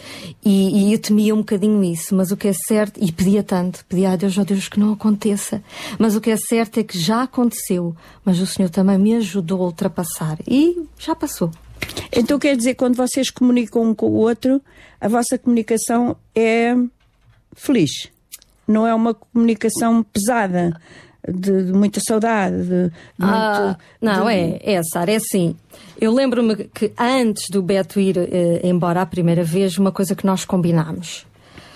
Não vamos esconder nada, não vamos evitar falar de nada. Nós, porquê? A ideia era nós eh, mantermos ehm, o normal, o normal para quê? Para também não nos distanciarmos, para também não começar cada um a, a- sua vida para, para seu lado. Então nós dissemos, é pá, custa custar mesmo que às vezes ocorram coisas menos agradáveis, nós vamos falar, vamos comunicar, vamos continuar a resolver as coisas juntos e tudo mais. E tem acontecido. Obviamente que o que é que eu tento fazer às vezes quando há uma notícia menos boa é se eu sei, nós conhecemos tão bem os nossos maridos, né? Se eu sei que não é o dia ideal, se ele teve um dia difícil, um dia difícil. eu não o vou fazer nesse É dia evidente. e vou guardar para outro em que ele esteja mais bem disposto. Mas nós continuamos na mesma, coisas boas, coisas más, alegria, chorar, tudo.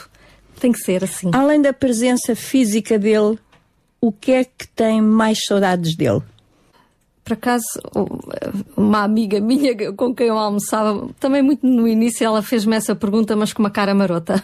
Que é que eu Não? Por isso é que eu disse, além da, além da presença física dele. E, e- e isso é verdade, a intimidade nós, nós temos saudades, mas de coração, o que eu tenho mesmo saudades é de ter ao pé de mim, porque é diferente, o meu melhor amigo.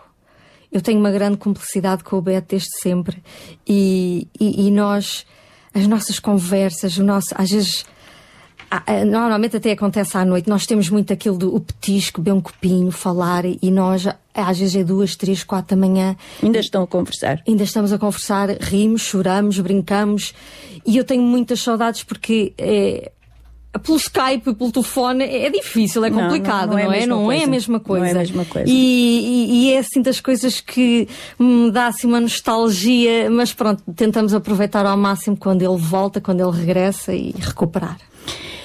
E esta situação do marido longe vai ser durante muito tempo? Tem data definida para isso terminar?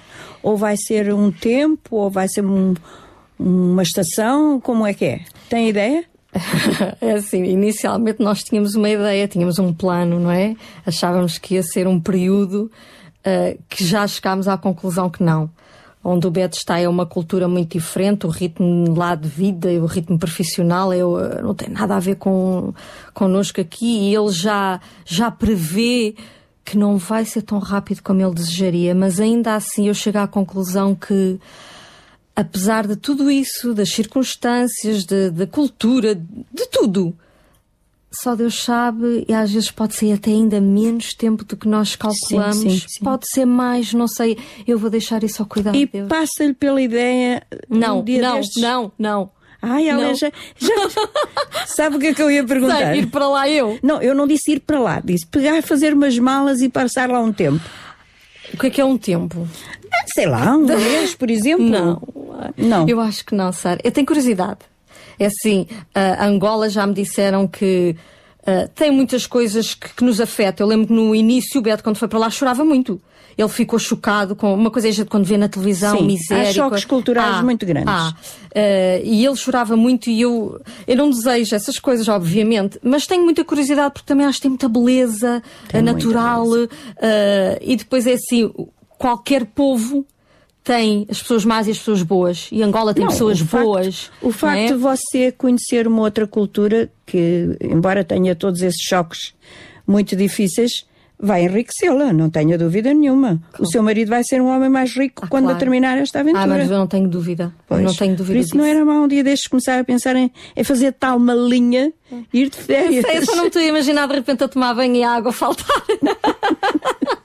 Não, pois, essas são as pequenas aventuras. Aventuras, não é? Mas pronto. Alexandra, só para terminar, eu gostava que me desse a sua opinião sobre este, este êxodo tão grande que está a haver no nosso país de gente que vai para fora, de homens que deixam as suas famílias e que vão à procura de trabalho, já que cá é tão difícil. O que é, que- o que, é que pensa disto? Ah, na situação em que estou, às vezes, sinceramente, eu não sei o que é que é de pensar. Eu penso. Quando as pessoas não veem outra solução, eh, é de louvar, terem a coragem. eh, e na maioria das vezes deixam cá as famílias, nem sequer as levam consigo. É muito difícil. Eu vejo pelo Beto, ele tem momentos Uh, fica mesmo muito em baixo, as saudades apertam muito e, e- e eu, eu louvo essas pessoas pela decisão. ah, infelizmente, ah, por causa de desgoverno, por causa de tantas coisas que nós, que nós sabemos que não vale a pena aqui mencionar, ah, era uma situação que era de evitar, que não era necessária, uma dor ah, que podia ser ultrapassada se realmente não houvesse o que há. Mas se tem de ser, eu penso que é concentrar nas coisas positivas, pedir a ajuda de Deus, a força de Deus. Eu lembro-me que houve uma altura muito. e Eu concentrei muito numa palavra, num salmo, eu penso que é o 54 ou 55, Davi, em que ele dizia: Lanço os meus cuidados eh, sobre o Senhor e Ele me fortalecerá. Então, se alguém tiver de passar por esta experiência, a única coisa que eu posso dizer é: vai sair fortalecido. É verdade. E confiança no Senhor que Ele não abandona o justo.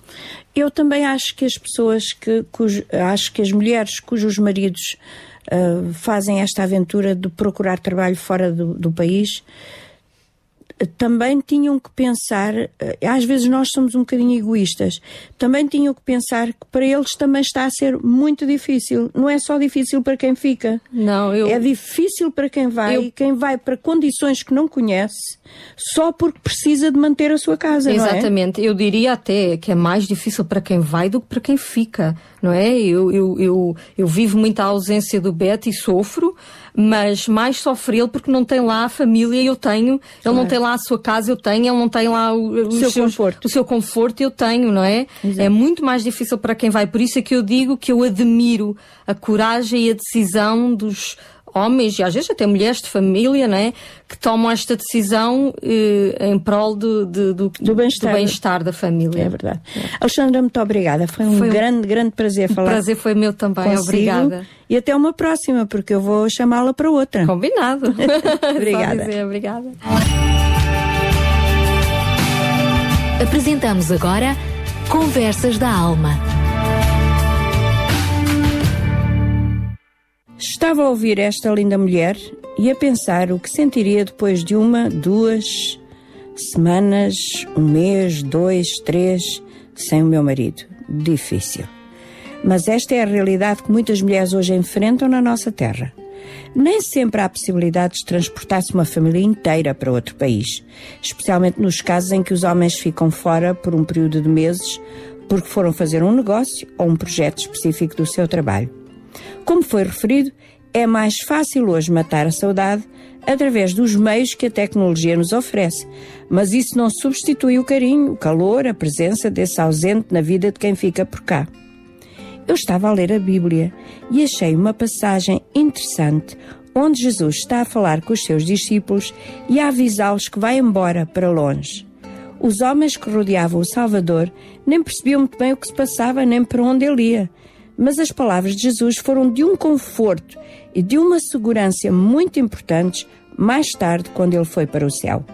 Jesus prometia que não ia deixá-los sós, que enviaria outra pessoa para substituir a sua presença física, e essa pessoa é o Espírito Santo, uma presença invisível de Deus na nossa vida, tão real como se o víssemos, tão próximo como se o sentíssemos. E essa presença pode trazer à nossa vida o sentido de nunca estarmos sós, mesmo na ausência de quem amamos, mesmo nos momentos mais difíceis da nossa existência. Tal como os discípulos de Jesus, quando os nossos queridos se ausentam, poderemos ficar tristes, mas temos uma promessa, uma certeza, que Ele, o doce Espírito Santo, está sempre conosco para ajudar as nossas fraquezas e para nos dar a sabedoria para viver a cada dia. Se algum ouvinte está nas condições da nossa entrevistada, longe do esposo, saiba que Deus está consigo para ampará-la, protegê-la e à sua casa. Ele nunca falha, promete e cumpre. Este é um tema muito interessante. Se tiver alguma experiência para partilhar connosco, não hesite. Ouça os contactos que damos já de seguida. Não perca o programa da próxima semana para mulheres que teimam em ter fé na vida. Mulheres de Esperança. O programa para mulheres que teimam em ter fé na vida. Uma produção da Rádio Transmundial de Portugal. As Mulheres de Esperança que regressam então na próxima sexta-feira. Para já, estamos a 10 minutos das 10, ficamos com o tema Glad.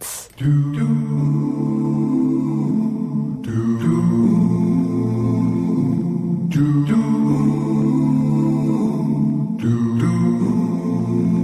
In these days of confused situations, in these nights of restless remorse, when the heart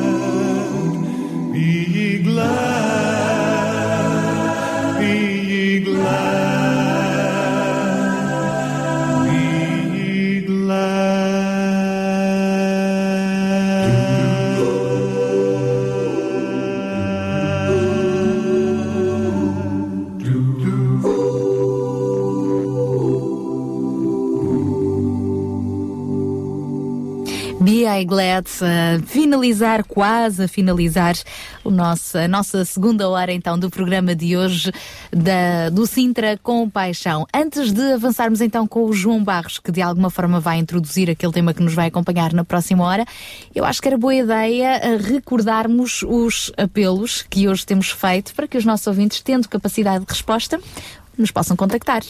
É isso mesmo. Logo, o primeiro apelo que nós fizemos é sobre e para um par de óculos para uma família carenciada que já está a ser apoiada por uma instituição, quer a família, quer as crianças dessa família. No entanto, é necessário para apoiar essa família um par de óculos. O par de óculos tem um custo de 120 euros um, e nós fazemos o apelo, uh, portanto, tenho a receita comigo neste momento na mão, fazemos um apelo para alguém que tenha uma ótica que nos esteja a ouvir e que possa ser parte da, da solução ajudando, uh, portanto, com, com este óculos, com estes óculos, ou então, um, para si, a nível pessoal, ou até como empresa, se quiser ajudar uh, na aquisição destes óculos, doando os 120 euros ou doando parte deste valor para a aquisição dos óculos.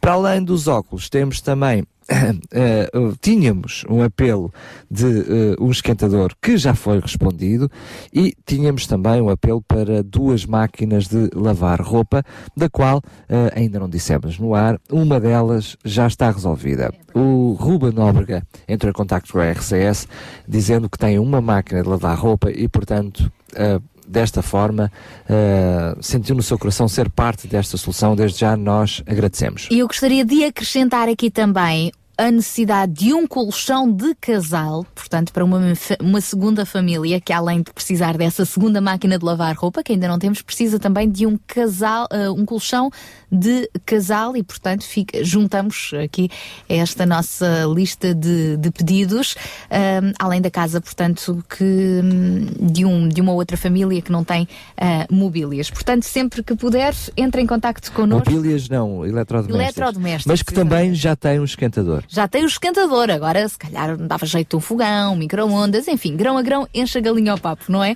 Entre em contacto connosco com as tuas respostas para o 21910 6310, envie-nos um SMS para o 960 37 20 25 ou pelo nosso Facebook. Até às 11 ainda vamos continuar com o Sintra Compaixão e as respostas essas podem continuar, inclusive é durante a próxima semana, ficamos na expectativa. A fechar esta hora, João Barros, vamos então pensar no tema que, que vamos eh, abordar na próxima hora. Vamos falar sobre solidariedade ou segurança social, já que na passada hum, quarta-feira se assinalou também este Dia da Segurança Social. Para introduzir este tema, eis que tens mais qualquer coisa para partilhar connosco. Sim, quando pensamos em segurança social, pensamos uh, numa proteção, pensamos em, uh, em algo que nos vem ajudar a cada um, uh, e não só uh, os mais velhos como os mais novos. Mas de facto pensamos é numa solidariedade entre gerações. Uh, e, e, e, basicamente entendemos que são sempre os mais novos, os mais ativos, que vão contribuindo para os mais velhos, os mais inativos. Agora, dentro desta solidariedade entre, entre gerações, eu gostava só daqui reforçar um, um pensamento e, uma palavra que nós encontramos no livro de Salmos, no capítulo 127, e que hum, nos ajuda a entendermos como é que, na realidade, todos nós devemos construir uh, a nossa vida, como é que nós devemos uh, dirigir uh, os nossos passos. E o salmista diz o seguinte: se o Senhor não edificar a casa, em vão trabalham os que edificam, se o Senhor não guardar a cidade, em vão vigia a sentinela. Inútil vos será levantar de madrugada, repousar tarde, comer o pão de dores, pois assim dá ele aos seus amados o sono. Eis que os filhos são herança do Senhor, e o fruto do ventre o seu galardão. Como flechas na mão de um homem poderoso, assim são os filhos da mocidade. Bem-aventurado o homem que enche deles a sua. Não serão confundidos, mas falarão com os seus inimigos à porta. Isto dito por outras palavras, e muito mais simples, uh, por muito que a gente sonhe em construir casa, em construir vida, construir carreira, por muito que nós tentemos reunir todos, todos os meios que nos possa assegurar e os seguros agora estão na moda, não é? Uh, que nos possa assegurar alguma parte da nossa vida, seja a nossa saúde, o nosso emprego, uh, o nosso sustento do dia a dia. Este texto uh, de alguma forma, leva-nos para a essência de realmente que é a nossa principal segurança, que é o Senhor. Se não só, como também os filhos que nós temos. E isso realmente, estamos a falar de um texto de, uh, de, há, de há muitos, muitos, muitos anos, uh, mas uh, é um texto que ainda é válido para hoje.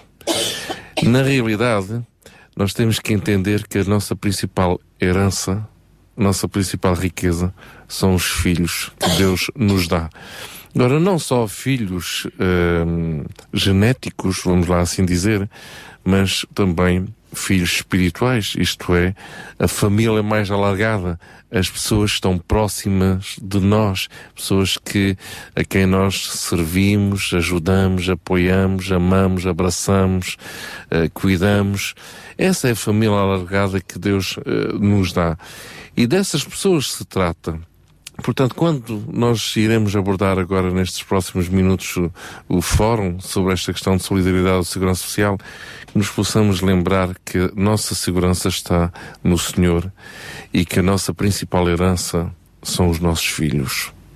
Essa é a nossa principal lição. Obrigada, João Barros. Continuas connosco ainda até às 11. Na próxima hora vamos continuar com este tema.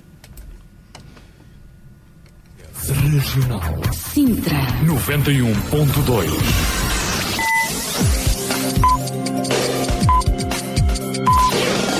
São 10 horas. Bom dia. Adra. Mudar o mundo, uma vida de cada vez. Ajudar sem custos. Sabe que pode determinar o destino de parte do seu IRS? Sem qualquer encargo para si, 0,5% do imposto liquidado ao Estado poderá reverter para uma instituição de apoio social. Basta que na declaração de IRS no anexo H seja indicado o número de contribuinte da instituição de solidariedade. Lembre-se da ADRA quando entregar o seu IRS. A ADRA, Associação Adventista para o Desenvolvimento, Recursos e Assistência, é uma agência humanitária com o número de contribuinte 504 534 181. A ADRA agradece, principalmente quem todos os dias beneficia do auxílio da ADRA, poderá ser ainda mais ajudado. Adra. Mudar o mundo, uma vida de cada vez. RCS. Crer é viver. Dê um sentido à sua vida. Conheça o amor de Deus revelado na Bíblia. O Instituto Bíblico de Ensino à Distância oferece cursos de estudo da Bíblia. www.institutoonline.org As promessas de esperança de Deus dão força para viver.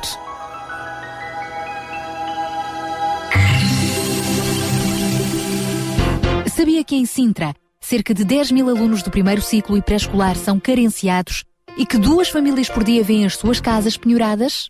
Todos os dias há alguém a precisar de ajuda e você pode ser a solução. Sintra Compaixão, o programa da RCS que abre portas à solidariedade. Sexta-feira, das 8 às 11 da manhã. Sintra Compaixão, Contamos consigo. Solidariedade ou segurança social? É sobre este assunto que vamos estar a conversar na próxima hora, nesta última hora do programa Sintra Compaixão. Convidamos-lo desde já a estar connosco e sempre que quiser poderá participar, dando também o seu contributo, a sua opinião ou lançando alguma questão através do telefone 219 10 63 10, via SMS também pelo 960 37 20 25 ou pelo nosso Facebook Rádio RCS. Lembramos ainda os apelos que hoje continuam a acompanhar-nos.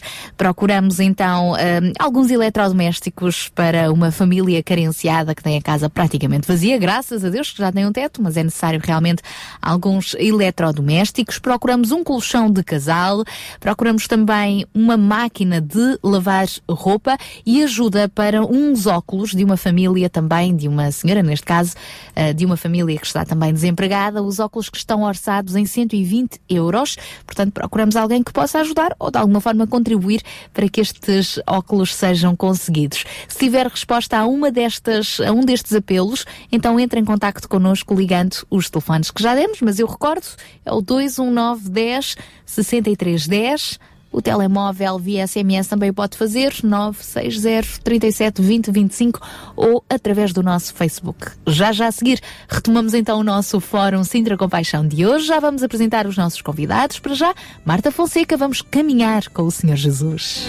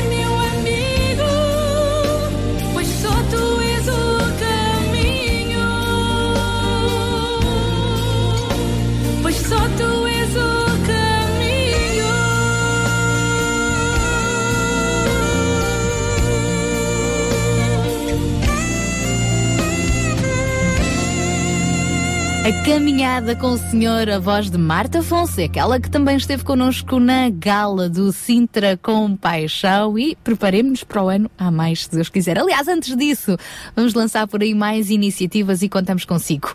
Eu quero desde já agradecer eh, uma mensagem que recebemos pelo Facebook do Marcelino Souza. Olá, bom dia Marcelino, obrigada pela resposta. Já temos mais um micro-ondas e também um aspirador.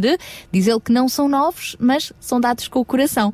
Obrigado, Marcelino. Nós também já res- respondemos à sua mensagem. Precisávamos agora era que nos desse então também o seu contacto telefónico para depois ah, colocarmos então em contacto ahm, quem está a tratar do assunto desta família que, que precisa de eletrodomésticos para a sua casinha. Muito obrigada por este contributo. É de coração, é o mais importante, claro, também é importante que os eletrodomésticos funcionem. Ah, obrigada então. E é mais uma resposta, ou mais parte das respostas dos apelos que hoje estamos a fazer. Portanto, já temos aqui um esquentador, já temos neste caso um aspirador, um micro-ondas para oferecer a esta família que precisa de eletrodomésticos para a sua casinha. Ah, procuramos também uma máquina de lavar roupa, um colchão, um par de óculos graduados orçado em 120 euros para dar resposta a estas diferentes situações. Se tiver então forma de nos ajudar a responder, então durante o programa pode contactar-nos através do telefone 21910 6310 via SMS. Não se esqueça, nesse caso, de assinar a sua mensagem para o 960 37 20 25 ou ainda através do nosso Facebook. Esta então é a nossa última hora do Sintra Compaixão e por aqui vamos continuar consigo até às 11 da manhã. Sintra Compaixão, uma voz amiga. Damos agora início ao nosso fórum de hoje. Vamos falar sobre solidariedade ou segurança social. É o tema de hoje, a pergunta que deixamos no ar e eh, à qual vamos tentar responder. O Ministério que trata de todas estas questões sociais chama-se o Ministério da Solidariedade e da Segurança Social. É interessante notar que antes de ser segurança social tem de ser solidariedade e por outro lado também é interessante notar que não se trata de um departamento, mas de um ministério.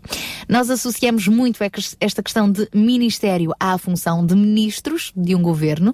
Na realidade, esta é uma mesma denominação que a Bíblia utiliza. O Ministério da Solidariedade encontra sem dúvida nenhuma as suas raízes nos mais profundos fundamentos cristãos. A reconciliação, servir o necessitado, cuidar das viúvas e dos órfãos, em poucas palavras, amar o próximo. Hoje queríamos então falar não da instituição Segurança Social, mas sim da instituição que Deus criou e que foi a família, lugar onde por excelência deve funcionar a solidariedade entre gerações e onde toda a segurança uh, assenta em Deus. É importante reconhecermos todas as mudanças que estão a acontecer à nossa volta, mas não é menos importante percebermos quais as mudanças que Deus espera de nós, tanto a nível pessoal como familiar e comunitário. Para abordarmos este tema tão específico, daqui a pouco vamos ter a oportunidade de uh, conversar uh, com Samuel Cerqueira, técnico de superior da Segurança Social. Também já vamos conversar telefonicamente daqui a pouco com Arlete Santos, uma voluntária quase na reforma que vai partilhar connosco uh, também o seu testemunho, o seu ponto de vista, mas para já em estúdio já temos mais alguém connosco para se juntar ao nosso painel de convidados. Sim, temos connosco Maria Antónia, ela que hum, já é reformada, mas diria que ativa no serviço à comunidade. E portanto será mais alguém que vai desta forma completar o nosso painel que, uh, como pedia, fica apenas completo com João Barros, já estará, que está connosco todas as sextas-feiras. Aproveito desde já para dar as boas-vindas a Maria Antónia, agradecer a sua presença aqui na, na RCS uh, e começando na brincadeira uh, da melhor forma, que é para isto para uma, uma, uma canseira ser reformada. Quer dizer, eu não sou propriamente. Bem, primeiro que nada, bom dia, muito obrigada por me terem convidado para vir aqui. Não sou propriamente uh, reformada porque uh, trabalhei muito pouco tempo, estive na Câmara e depois estive no Governo Civil, mas trabalhei durante 10 anos, depois vim para casa. Quer dizer, não quer dizer que não tenha trabalhado por opção, também. Por, por opção, opção, por opção. Uh, Pois o meu marido foi para fora, foi, ele era dos tribunais e foi para Sérvia, e depois foi para outro, eu para acompanhar, portanto acabei por me por sair de, Apresentar se- por Sim. vontade própria. por vontade própria. Pronto, depois, eh, passando aquele período de, de- dos miúdos pequenos e não sei o quê, tive três filhos hum, e já mais liberta, hum, entrei para, para, para o associativismo, não é? E é aí que eu tenho realmente hum, procurado fazer voluntariado e, e procurado ajudar. Uh, peço desculpa um, a impertinência, uh, mas serve, serve para nós, um, para quem está do outro lado, perceber o contexto também da, da Maria Antónia connosco aqui. Quantas primaveras tem ou perto de quantas? Tenho 65 anos. 65 anos, ou seja, estaria quase na altura com Marlete Santos, uh, quase também uh, a entrar na reforma, digo Mas quase. a Arlete é um bocadinho mais nova do que eu. Não, eu estou a dizer quase porque quando chegasse aos 67 o Estado arranjava mais uns anitos, depois quando chegasse. Ou seja, nós estamos sempre quase. Até aos 80. Até aos 80 está sempre quase na reforma. Eh, mas ainda se sente com força para poder ser uma mão ajudadora aqui e acolá. Claro, claro. E, e- só peço a Deus que me dê mais uns anos para eu poder continuar. Um- uns anos de, de possibilidade, de ajuda. Possibilidade, Mas. Concretamente, o que é que tem feito? Pronto, eu faço parte de- da direção da Associação de Reformados de São José de Vila Verde, que já lá estou há, hum, há 20 anos quase.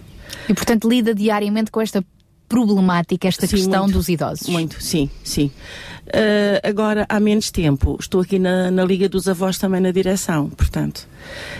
Um, que meti-me numa coisa assim um bocadinho trabalhosa, porque isto aqui é muito trabalhoso. Mas está a lidar com pessoas, que é, uma, é o melhor da vida, não é? É, sem dúvida, sem dúvida. E, e nós sentirmos que podemos realmente contribuir para que o fim delas seja um bocadinho mais feliz, não é? Seja e- mais agradável. E no contacto que tem com essas pessoas, eh, apercebe-se das preocupações que elas têm quanto ao futuro? Muito, muito. Que tipo de preocupações é que tem? Essencialmente a saúde, não é? Depois a solidão. Eh, Também é uma coisa que, que nós temos muito, muitos eh, idosos eh, sós. Ahm, Pronto, depois eh, a parte monetária também que é muito importante, não é? As reformas, eh, a maioria delas são muito pequenas eh, e eles tentam recorrer Já sem saúde, sozinhos e com fracas Com condições, fracas financeiras. condições financeiras. Eu diria que está aí um bolo, um conjunto de ingredientes que torna um bolo difícil de digerir. Sem dúvida. Essa solidão é marcada por quê? Porque não tem a família próxima ou a família até está próxima, mas é como se não estivesse? São viúvos, viúvas? Muitos. É, quer dizer, não quer dizer, por exemplo, é, é, é notório en- entre as aldeias e, e as, e as partes, eh, portanto, é- mesmo até Sintra, não é? Ahm, as pessoas nas aldeias são mais acompanhadas do que propriamente eh, nos grandes centros. Porque, eh, pronto, não quer dizer que não tenham familiares, mas os familiares também, também estão São ocupados. presentes também. ausentes, não é? Exatamente, exatamente. Pronto, as pessoas normalmente ou têm que recorrer e muito bem àquelas que ainda podem ir para um centro de dia, um centro de convívio, não é? Que ultimamente está-se a notar que as pessoas são retiradas algumas porque aqui que elas pagam no centro de dia ou no centro de convívio está a fazer falta para o agregado familiar, portanto, não é? E, e ficam todo dia sozinhas, a, a maioria delas, não é? E que tipo de, de- de atividades é que a Maria Antónia desenvolve eh, eh, concretamente nestas, nestas, do- nestas duas instituições, vá lá, que É assim, com, com, numa, colabora? portanto, em, em, em Vila Verde, eh, nós estamos a, a construir praticamente na fase final um centro de dia, estamos ainda só com centros de convívio. depois, na, agora, praticamente tem sido a parte de- das obras, o rechear, essa coisa toda. Também estamos em, em Vila Verde ahm, a fazer banco alimentar, portanto, vamos buscar para distribuirmos cabazes às pessoas mais, eh, mais carenciadas, não é? E é praticamente eh, a minha envolvência, ahm, portanto, em todas essas coisas. No seu caso, como não, não é uma, uma reforma comum, hum, não sentiu muito a diferença entre o que era o trabalho quanto emprego e depois aquilo que são as, as suas ocupações após reforma. Mas naquilo que vê, uh, daqueles que são os utentes, com quem lida, com quem trabalha diariamente, existe hum, uma mudança significativa na vida das pessoas uh, quanto, enquanto ativas e, de- e depois após a reforma? E sim, eh, felizmente, eu acho que as pessoas hoje. Mas também isto tudo, depende muito de- de- da parte financeira das pessoas, não é? Aqueles que têm.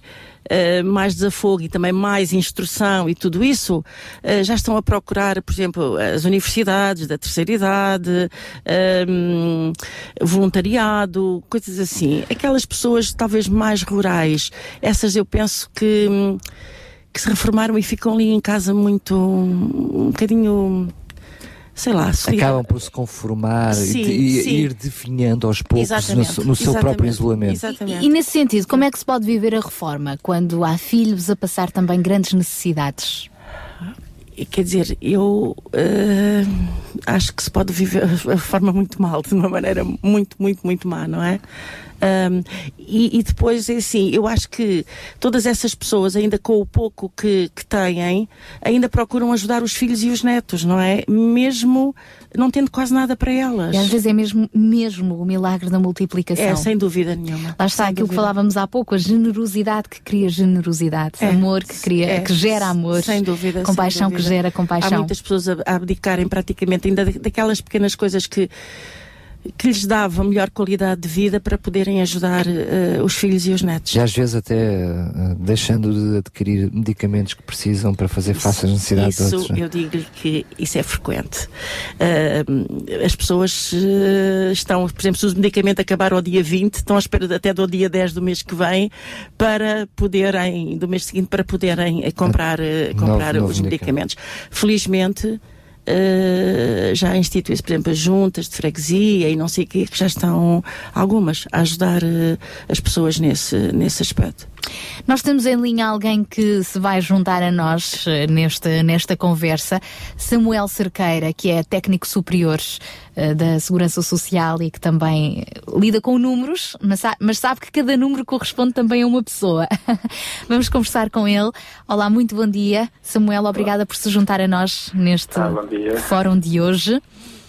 Tem sido complicado lidar com números atrás de números e saber que por detrás desses números há pessoas?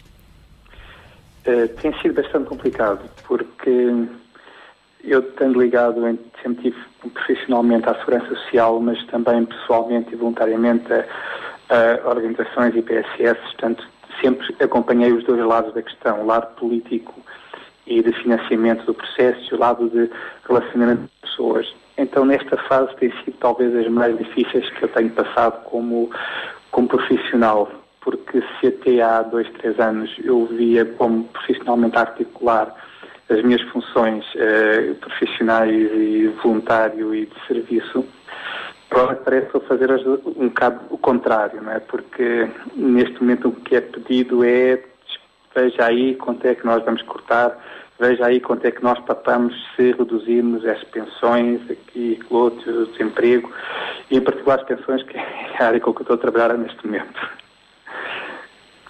E como é que se consegue chegar a uma resposta quando há todas essas pressões e toda esta conjuntura?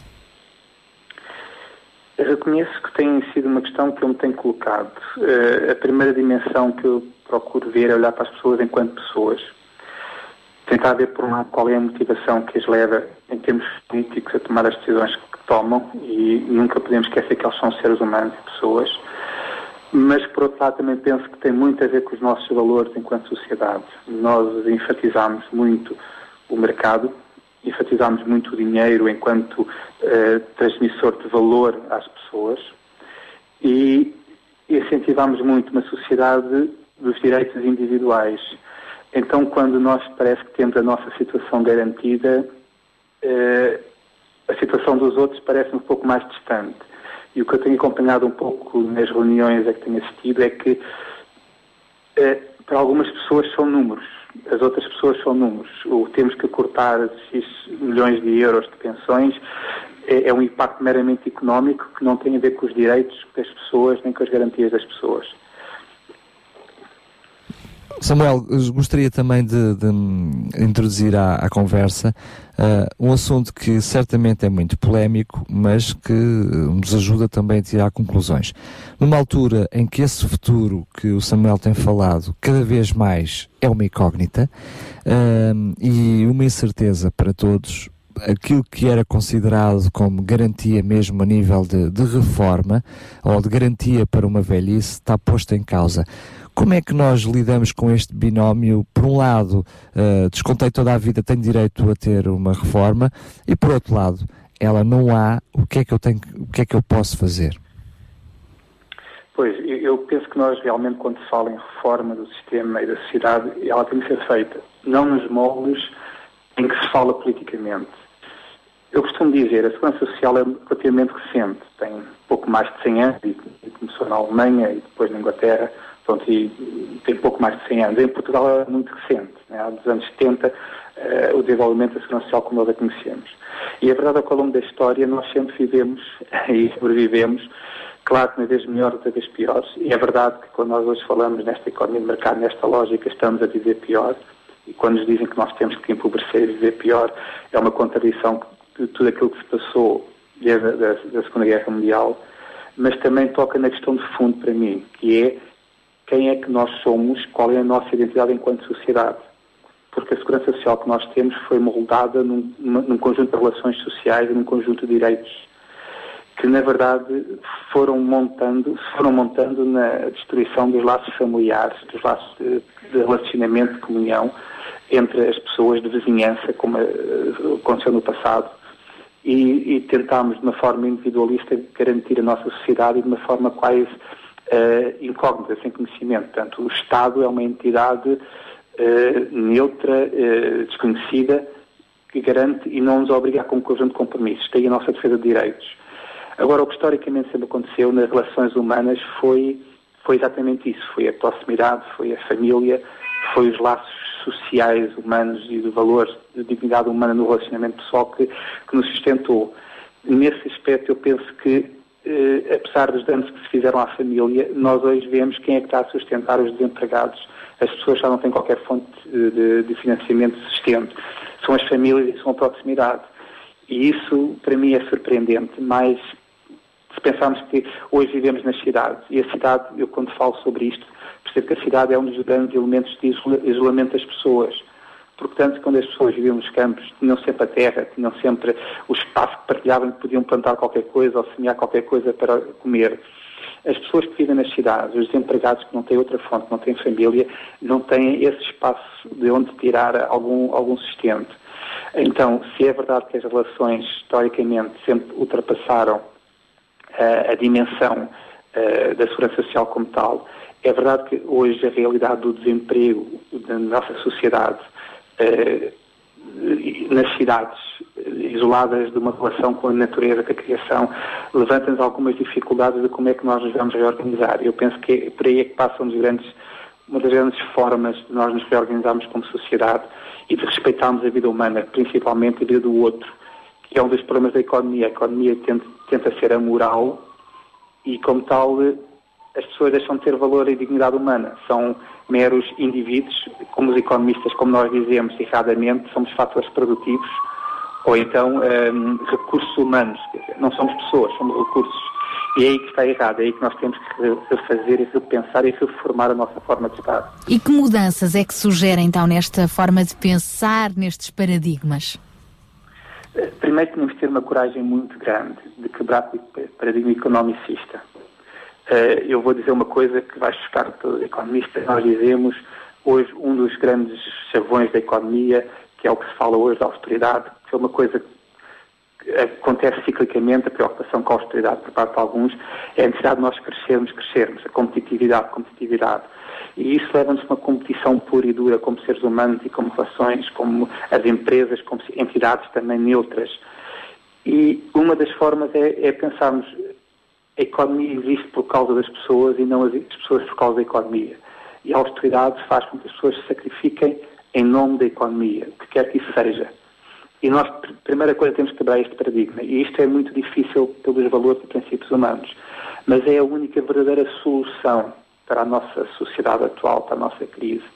É que recuperarmos a, a dimensão de que a vida humana é, tudo mais, é mais importante e que tudo o que nós fazemos, todos os custos que a vida humana têm que ser, claro, equilibrados, nós não podemos desperdiçar, a Bíblia também fala sobre isso, nós temos que fazer conta, nós temos que prever, mas sempre em função de que a vida humana é mais importante e que nós temos que manter a vida, não meramente sobreviver. E esse é um dos nossos problemas. Samuel, eh, gostaria de também de ouvir falar sobre uma outra realidade que nós assistimos atualmente, que foi, infelizmente, até há bem pouquinho tempo, nós víamos que a sociedade como ela está montada, e nós temos a tendência para culpar a sociedade de, de- de tudo aquilo que é mau, mas a verdade é que nós reconhecemos que era um- uma- a própria estrutura da sociedade olhava para o idoso como o inapto, o inválido, o incapaz, de- desvalorizando tudo aquilo que, que, esse, que esse maior de idade, como eu costumo chamar, maior idade, maior conhecimento, maior experiência de vida podia dar à sociedade. Agora vemos, por incapacidade financeira, uma sociedade diz, não, para lá, afinal de contas, com o aumento da esperança média de vida, afinal o idoso já, já pode trabalhar mais uns aninhos, afinal já, já só é idoso mais tarde e acaba por contradizer aquilo que a própria sociedade foi montando de, de inaptidão para com o idoso. Eh, vimos aqui o caso da Maria Antónia, que, que vive e que tem dado muito de si ainda a uma sociedade. Como é que nós também podemos mudar este paradigma de que eh, o idoso, maior idade, experiência de vida, eh, pode continuar a ser, quer trabalhando ou não, quer estando ativo no, no- no seu trabalho, mas continuando a ser uma resposta também para a sociedade nos dias de hoje, como uma necessidade da própria sociedade, necessidade de acompanhamento dos jovens, entre muito mais outras coisas. Eh, É interessante, nós somos a, primeira sociedade da história a desvalorizar os cabelos brancos. E vejamos uma coisa tão simples como isso. Nós hoje não falamos, as pessoas não são velhas, as pessoas hoje são séniores. E isto é o primeiro passo típico de de desvalorizar eh, a, a vida humana na, na sua dimensão mais profunda, que é adquirir experiência de vida e sabedoria.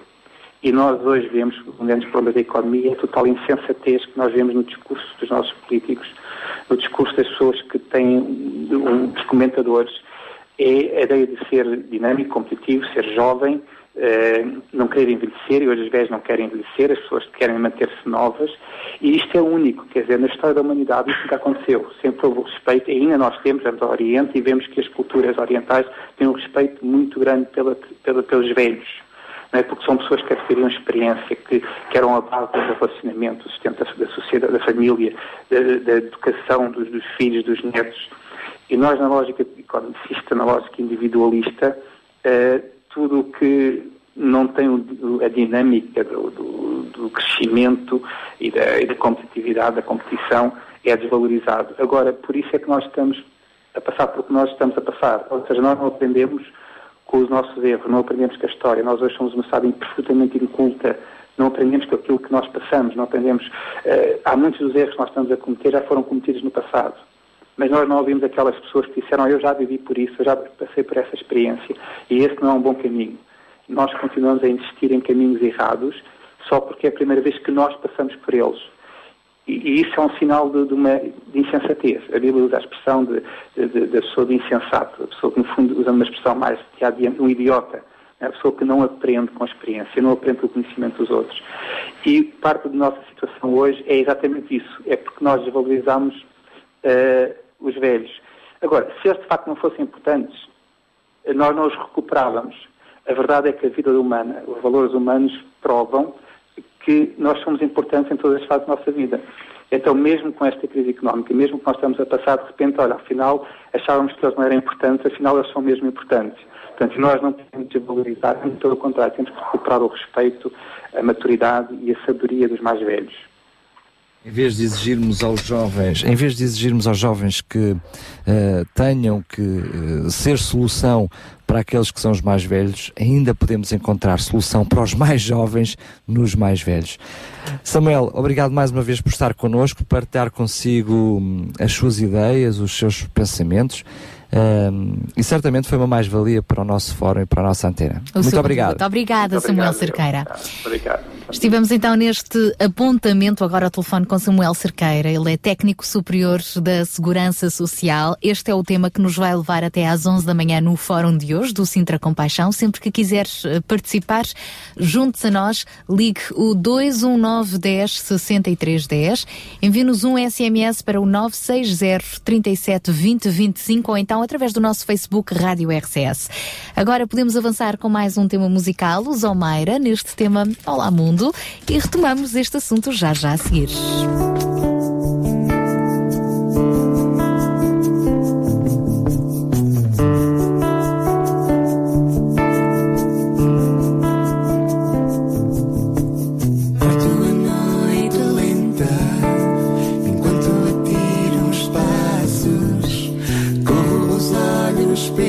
Passeio, leio os meus pensamentos no chão.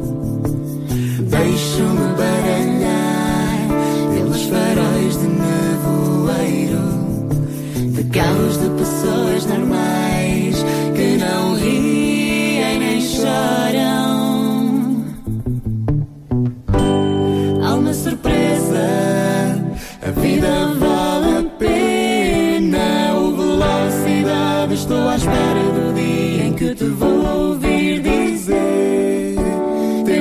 braços no ar para o céu agarrar, para abraçar uma estrela ou uma nuvem.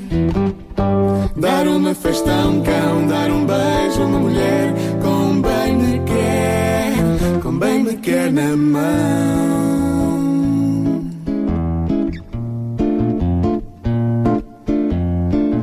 Não te preocupes com as coisas desta vida, como por exemplo, o que has de comer e beber, ter dinheiro e roupa. Não será que a vida vale mais que a comida e o corpo mais do que a roupa? Olha para as aves do céu, que não semeiam, nem colhem, nem amontoam grão nos celeiros. No entanto, o nosso Pai dá-lhes de comer. Não valemos nós muito mais do que as aves? Qual de nós, por mais que se preocupe, poderá prolongar um pouco o tempo da sua vida? E por que preocupar-nos com a roupa? Repara como crescem os lírios do campo. Eles não trabalham nem fiam. Contudo, nem os reis mais ricos da história se vestiram como qualquer deles. E se Deus veste assim a erva do campo que hoje existe e amanhã é queimada, quanto mais nos há de vestir a nós. Como seria diferente se tivéssemos fé? Portanto, não te preocupes com a comida e a roupa para vestir. Os que não têm fé, esses é que se preocupam com todas essas coisas. O nosso Pai Celestial sabe muito bem que precisamos de tudo isso. Dá prioridade ao reino de Deus e à sua vontade, e tudo isso te será dado. Portanto, não andes preocupado com o dia da manhã, porque o dia da manhã já traz suas preocupações. Basta a cada dia o seu mal. Basta a cada dia o seu mal. Basta a cada dia o seu mal. Ao mesmo tempo que o sol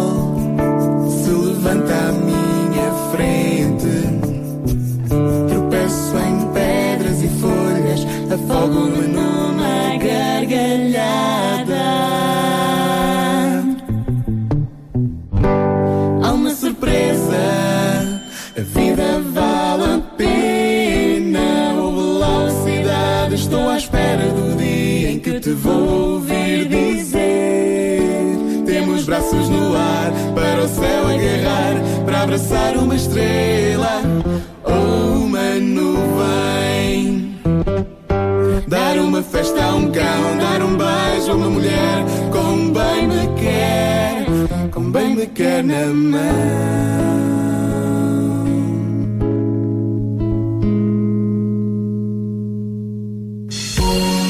Sintra Compaixão. Paixão por Cristo e compaixão pelas famílias do Conselho de Sintra. Continuamos consigo aqui nesta sexta-feira, 10 de maio, agora depois da música dos Almeida, retomando então este nosso assunto.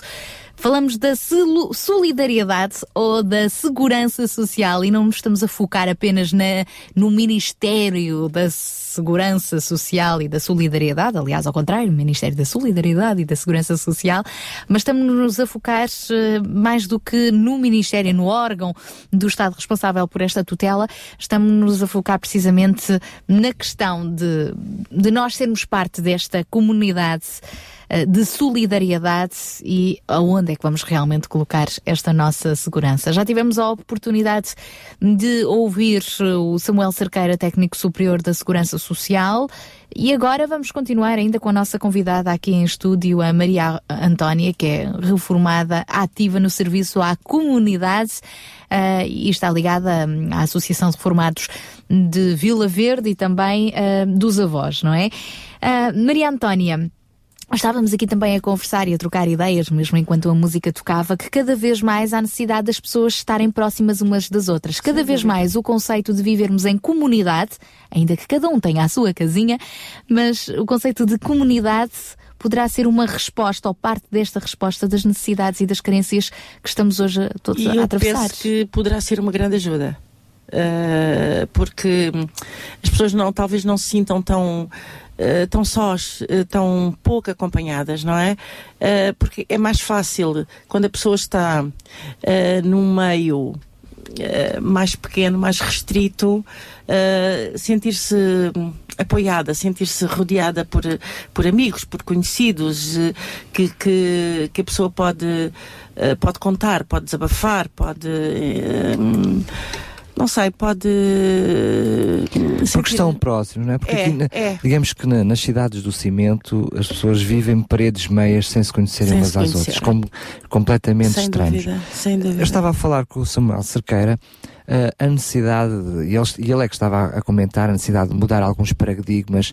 Eh, eh, Eu gostaria de, de- é quase um- uma ousadia, mas pensar de uma forma completamente oposta de- da sociedade de hoje, ou seja, em que os jovens, a chamada sociedade ativa, têm que trabalhar em função do idoso ou para o idoso ou, ou- ou- ou preparar uma estrutura para o idoso e pensar ao contrário, pensar no idoso como alguém capaz de dar a volta a esta sociedade e trabalhar em função dos jovens. Eu estou a pensar com em casos concretos, o idoso que pode, por exemplo, ficar a dar apoio em casa, o avô, os avós que podem dar apoio aos filhos em casa com a ajuda dos netos. Estou a pensar, por exemplo, os avós, o idoso que pode estar no- na creche, no infantário, onde faltam infantários, onde são caríssimos o- as ATLs, os infantários, e que podemos ter es- esses, eh, esses idosos de uma forma mais voluntária ou menos voluntária, a ser resposta às diferentes necessidades eh, dos jovens. Eu estou a falar dos idosos que, que visitam outros idosos que, que não têm capacidade de mobilização, ou seja, mobilizar uma, uma faixa etária que tem muito para dar de conhecimento, de experiência de vida a uma sociedade e que veria-se muito menos sozinha e nós teríamos muito menos preocupações até com os idosos porque eles estariam a trabalhar em prol de uma sociedade. Mas isso já está a acontecer.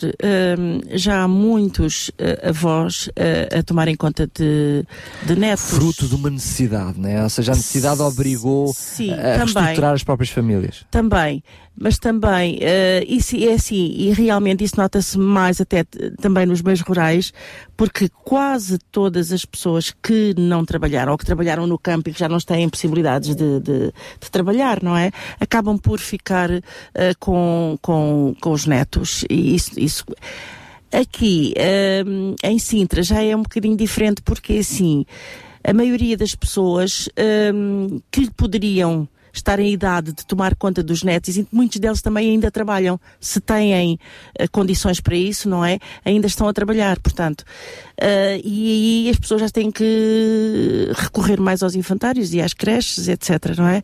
Eh, mas nos- pelo menos em Vila Verde há muitas, muitos avós ainda a tomarem, a tomarem conta de, Mas dos netos. Pode haver muitos avós a tomar conta dos netos, mas apenas a, a, a juizar por aquilo que a Maria Antónia partilhou connosco, se existem muitos idosos sozinhos, significa que, que esses idosos não estão. Mas esses são aqueles que não têm família também, não é? Pois, mas não estão integrados depois com uma estrutura onde eles possam ser, para além de ser um problema, ou seja, muito mais do que ser um problema, possam ser resposta. É mudar de paradigma. Sem é verdade dúvida. que a própria sociedade tem que se reestruturar, não é? Porque se calhar olhamos para uma segurança social e que o Samuel Cerqueira estava a falar em números, eu estou apenas, eh, tipo brainstorm, sem, Sim, sem, claro, sequer, sem claro. sequer pensar a tirar ideias cá para fora, Claro. mas apenas nu- numa perspectiva com estas ideias mudar a nossa visão.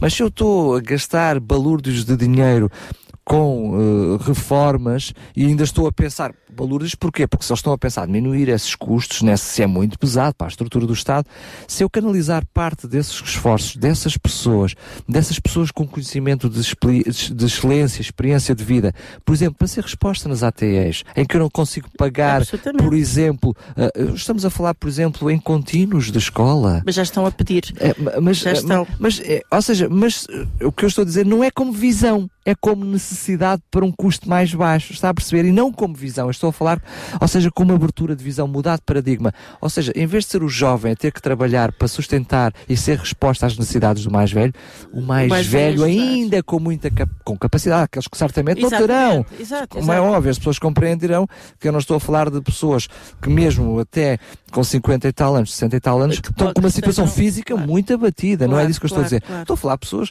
com 65, 70 anos que têm muito ainda para dar e que em vez de definhar no isolamento das suas casas, eh, podem ainda ser uma resposta à sociedade. Sim, mas para isso era preciso realmente hum, haver uma mentalização e haver uma procura realmente dessas pessoas ah, para que os motivasse hum, a serem úteis, a, a- a- virem cá para fora, a, a darem de si aquilo que têm para dar, não é? Porque eh, há muita gente que se fosse motivada para isso, eu tenho a certeza que conseguiriam ajudar, ajudar muito mais. Estamos a falar de literalmente um, governo, não, estou a falar concretamente, não estou a dizer mal do nosso governo português, eh, também não teria qualquer problema eu fazer, não é? Eh, não- não- nada me impede a isso, mas a própria estrutura leva um governo a pagar às pessoas para não fazer nada. Vou-te pagar para tu agora, Ficares literalmente, sossegado, ficar ficares sossegadinho e não fazeres nada. Se bem que é por causa dos abusos que hoje também eh, estão a Sim. ser tomadas providências, não é? Certo, mas Nós seja- dizemos muitas vezes que paga o justo Não, mas eu estou a falar de uma forma genérica que devem me compreender. É, eh, também não é a mentalidade, já que te estou a pagar para não fazer nada, aproveita-te para ires fazer qualquer coisa. A questão não é isso. Não é este tipo de espírito com que eu estou, é valorizar aquilo que é o conhecimento das pessoas, valorizar o, o se- o ser humano que está ali, que, para, que, que não tem que que se sentir um peso para a sociedade. Tem que se sentir útil à sociedade. Ele até já pode ter largado a sua profissão com desgaste de levar anos Claro, e anos a claro, fazer a claro, mesma claro, coisa. mas poderá Agora vou fazer fazer outras- outra coisa Exatamente, qualquer, exato. mas vou-me sentir útil. Exato. Não vou chegar a casa e dizer, olha, agora sou um, um estorvo para os meus filhos, sou um estorvo, o que é que eu ando aqui a, A fazer? fazer, Só dou chatices, só dou despesas. Não, não. Mudar de mentalidade e, e a- uma sociedade dizer, é, é, é importante apoiarmos, não é apoiarmos esta gente, sermos apoiados por eles. Nós vamos juntar aqui à nossa conversa ahm, alguém que também está em linha que quer partilhar connosco ah, rapidamente um, um testemunho. Estou a falar da Arlete Santos. Ah, ela é uma voluntária envolvida em, várias, em vários serviços ah, de comunidade. Ah, ainda não está na reforma, está quase, e é interessante ouvirmos alguém que está ali quase. Quase, quase. Olá, Arlete, bom dia, obrigada por Olá, estar bom connosco. dia, bom dia para o estúdio, bom dia para todos os ouvintes. Eh, pois eu estou à beira da reforma, ainda não estou, ainda faço 64 anos, não é? Mas não estou completamente parada, ainda, trabalho, ainda estou no ativo e, e faço imensas coisas voluntárias. O que é, o que, é que faz, Arlete? Faço, eh, faço ajudo nas mãos libertas, eh, sou voluntária também, eh, faço excursões todos os meses com idosos, pessoas que não têm nada, não saem de casa, só nós é que vamos buscá-las a casa e levamos, agora dia 19. A, Ar- a Arlete quer é passear. Ah, pois é. Mas bem é, acompanhada. também- mas também é. Ahm, e ainda agora, dia 19, vamos sair, eu e uma amiga que é que fazemos estes grupos, vamos sair com 70 senhoras, entre elas a mais velha tem 90 anos.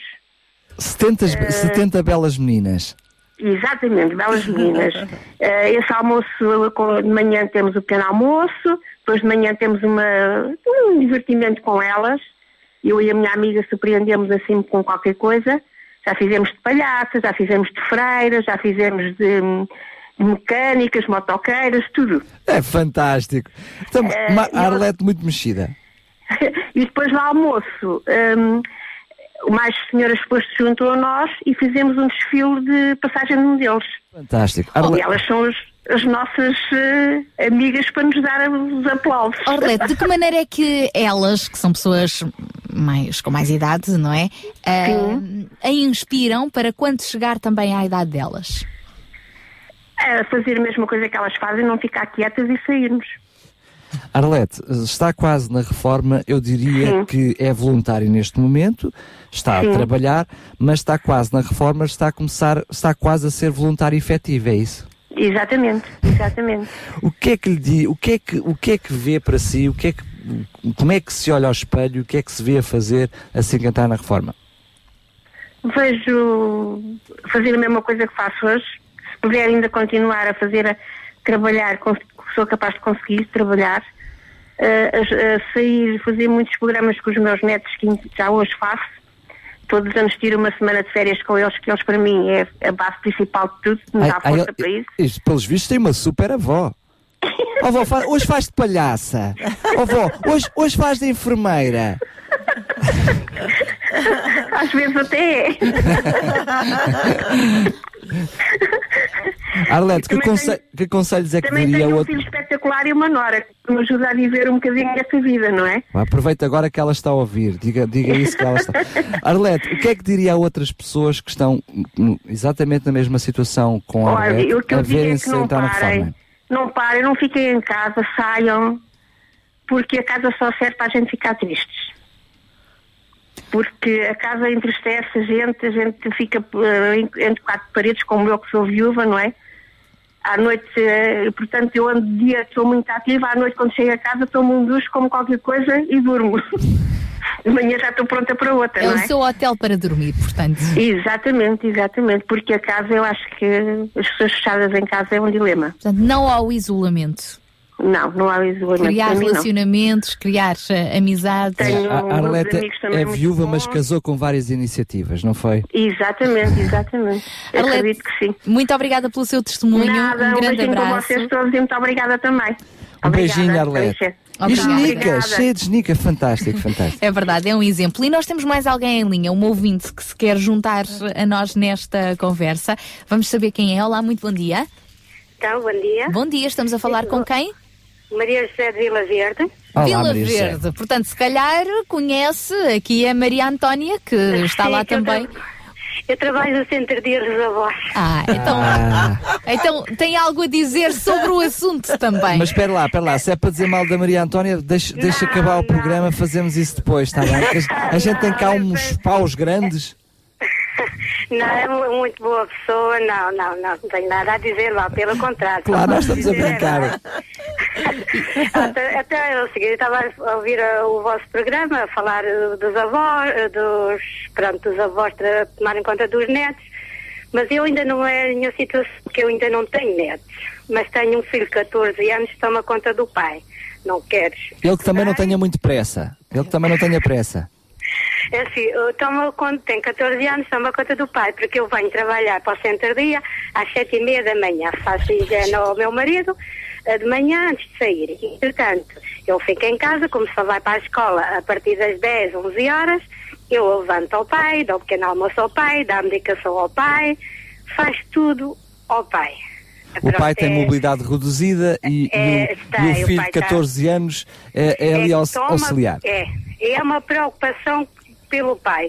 Se o pai tiver uma pontinha de febre, ele está a medir a temperatura ao pai e o pai já está abaixar um bocadinho a febre, o pai já subiu mais um bocadinho a febre, é que é uma preocupação pelo pai. A gente manda estudar? Não. Primeiro, primeiro está o pai, depois é que vê os estudos. Ah, oh, filhos, ouçam isto, filhos, ouçam, ouçam. Primeiro estão os pais. claro que há, há um contexto, não é? É um é, contexto. é, Ele não deixa de estudar, só que dá primeiro atenção, não é? É, é tudo, dá toda a atenção ao pai e pronto, e depois a gente faz isto por partes. É assim, eu de manhã saio de casa para vir trabalhar, ah, eu fico a ele a tomar conta do pai, entretanto ele vai para a escola, o pai vai para um centro de dia, que é o centro da Oressa, de centro de reabilitação. O pai chega à casa por volta das quatro horas que a carrinha vem trazer o pai a casa, entretanto já está o outro filho à espera do pai para ficar com ele até às seis horas da tarde. Oh, oh, isto até é fantástico. eu chegar. Até é eu fantástico. chegar do trabalho e então a gente consegue Ó João, aqui está a verdadeira herança do senhor a funcionar. hein? Tu começaste o fórum de- a falar disto e agora temos aqui o, o- o exemplo, o exemplo na prática. Bem, temos a- e já agora eh, agradeço muito a sua participação o seu testemunho. Acho que é muito importante e de bastante relevância para, para a nossa conversa hoje. Temos aí a ver os filhos de uma forma at- ativa a ser a resposta para um problema do próprio agregado familiar, ou seja, conseguiram, eh, felizmente e graças a Deus, encontrar resposta dentro do- da- da própria casa, mas no seu caso concreto. Ainda com muita genica, percebe-se a forma como fala, toda entusiasmada e cheia, e cheia de genica. eh, de alguma forma, sente que eh, os mais velhos também podem ser uma solução para os mais novos, para além dessa maravilha dos mais novos serem a herança dos mais Sim. velhos. Sim, sim, sim, sim. Um, Pronto, eu estou aqui a lidar com eles o dia todo. Pronto, eles precisam também de muito apoio, muito carinho. E alguns estão numa solidão muito grande, mas pronto, a gente tenta os ajudar naquilo que nós podemos. Ah, Sim. Mesmo para terminar, quer deixar também uma palavra a outros idosos que nos estejam a ouvir? Não Sim. apenas aos de Vila Verde. Não, eu pronto, tenho que, eh, pronto, as pessoas têm que sair da solidão. Porque eu sei que, pronto, o meu marido não é idoso, mas ele entrega-se muito à solidão. E a gente tenta puxar por ele, eh, entra em depressão e tudo, mas a gente tenta puxar por ele. E esses idosos tem que ser a mesma coisa. A gente tem que ser nós a puxar por eles, para os tirar de casa, para conviver com eles. E eles, eh, nesse bocadinho que estão em convívio connosco, eh, por acaso sentem-se um bocadinho melhor, não é?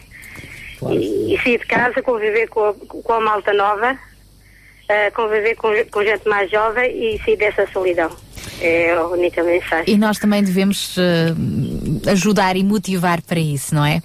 É. Muito obrigada, um grande abraço, obrigada pela sua participação e um Tá, beijinho um muito grande beijinho para todos para os reformados de Vila Verde. Um beijinho Tá, muito obrigada. grande. Obrigada, bom dia. Temos, Temos estado a falar, sem dúvida, de uma, de uma franja, que franja cada vez maior da nossa sociedade, que são os mais velhos, os maiores em idade. Ahm, mas existe outra franja e outro paradigma agora que se junta grandemente a estes que são os reformados. E são outros que estão a viver também momentos de solidão e frustração eh, enormes, porque eh, toda a, toda a vida foram ativos e agora vêem-se eh, sem fazer nada e sentem-se também eles eh, como parte de estorvo na sociedade, com uma inutilidade enorme. Para além disto, João, para além dos, dos idosos que a sociedade devia aproveitar mais do que o que está a aproveitar, eh, como é que tu achas que, que a sociedade podia aproveitar também o desempregado? Ou seja, lá está, não na visão de já que recebe do Estado, então vamos aproveitá-lo para fazer alguma coisa, não é? Já que lhe estamos a pagar, vamos pô-lo a fazer alguma coisa. Não nessa visão, mas numa vi- visão de, de amor para com as pessoas. Estou desempregado, estou na numa- a fazer a procura ativa de- de- de- do meu emprego, mas o que é que eu posso fazer pela sociedade? Acho que podíamos aproveitar estas pessoas, não é? Claro. A sociedade devia, devia poder aproveitar esta gente. Claro. Eu, eu creio que vivemos uma, uma altura eh, de- da, da nossa economia, da nossa sociedade, em que temos de ser bastante versáteis. Eh, eh, habituamos muito estes últimos anos, agora já menos, mas durante muitos anos, a fazer só uma coisa. Isto acho que é uma característica bem própria dos homens e das mulheres, é que se têm capacidade de lidar e com muitas coisas ao mesmo tempo. Os homens já mais especializados, é, só fazem uma coisa. Ahm, e já, esta situação já, já está ultrapassada, isto, aquela ideia de se estudar eh, só num período da nossa vida e depois levar uma carreira profissional para, to- para toda a vida numa determinada empresa. Com o objetivo de chegar ao topo. Com o objetivo de chegar ao topo, isso já está totalmente ultrapassado. Hoje estudamos uma vida inteira, trabalhamos em mil e um empregos uma vida inteira e não há limites para isto. Uh, temos que ser, temos que ser uh, versáteis. Uh, agora, é assim, isto passa muito por uma educação, passa muito por iniciativas que valorizem os relacionamentos, o- a convivência, o divertirmos juntos, o, o ajudarmos uns aos outros numa determinada localidade. Eh, eu recordo uma vez que fizeram uma pergunta ao, ao fundador da, da Jocum o que é que ele estaria a pensar fazer quando se Reformasse.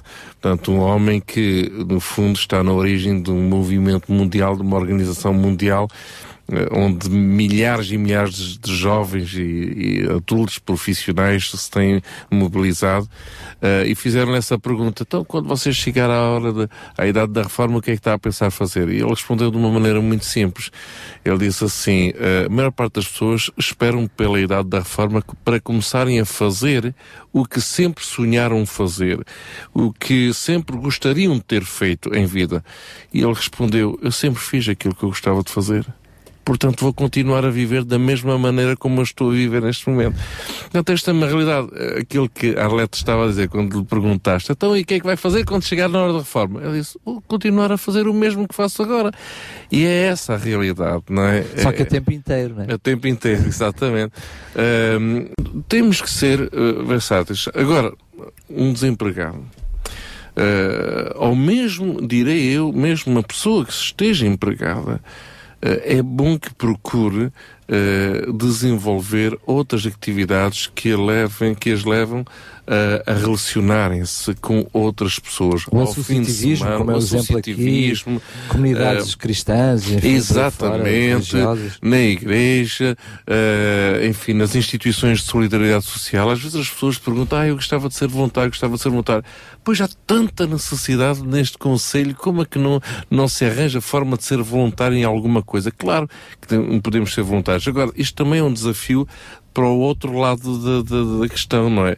É nós, como associações, instituições, organizações, igrejas, eh, grupos de pessoas, eh, estarmos preparados também para eh, motivar e receber esses, esses voluntários.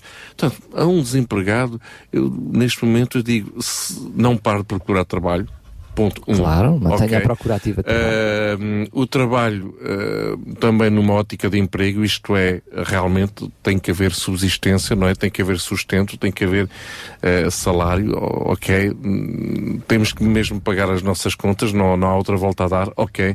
Mas, enquanto isso não acontece, envolva-se em mil e uma atividade, não só numa ótica de, pronto, olha, em vez de estar em casa não fazer nada, vou fazer alguma coisa. Mas mesmo que fosse só por isso, já não era nada mau, já não era nada mau.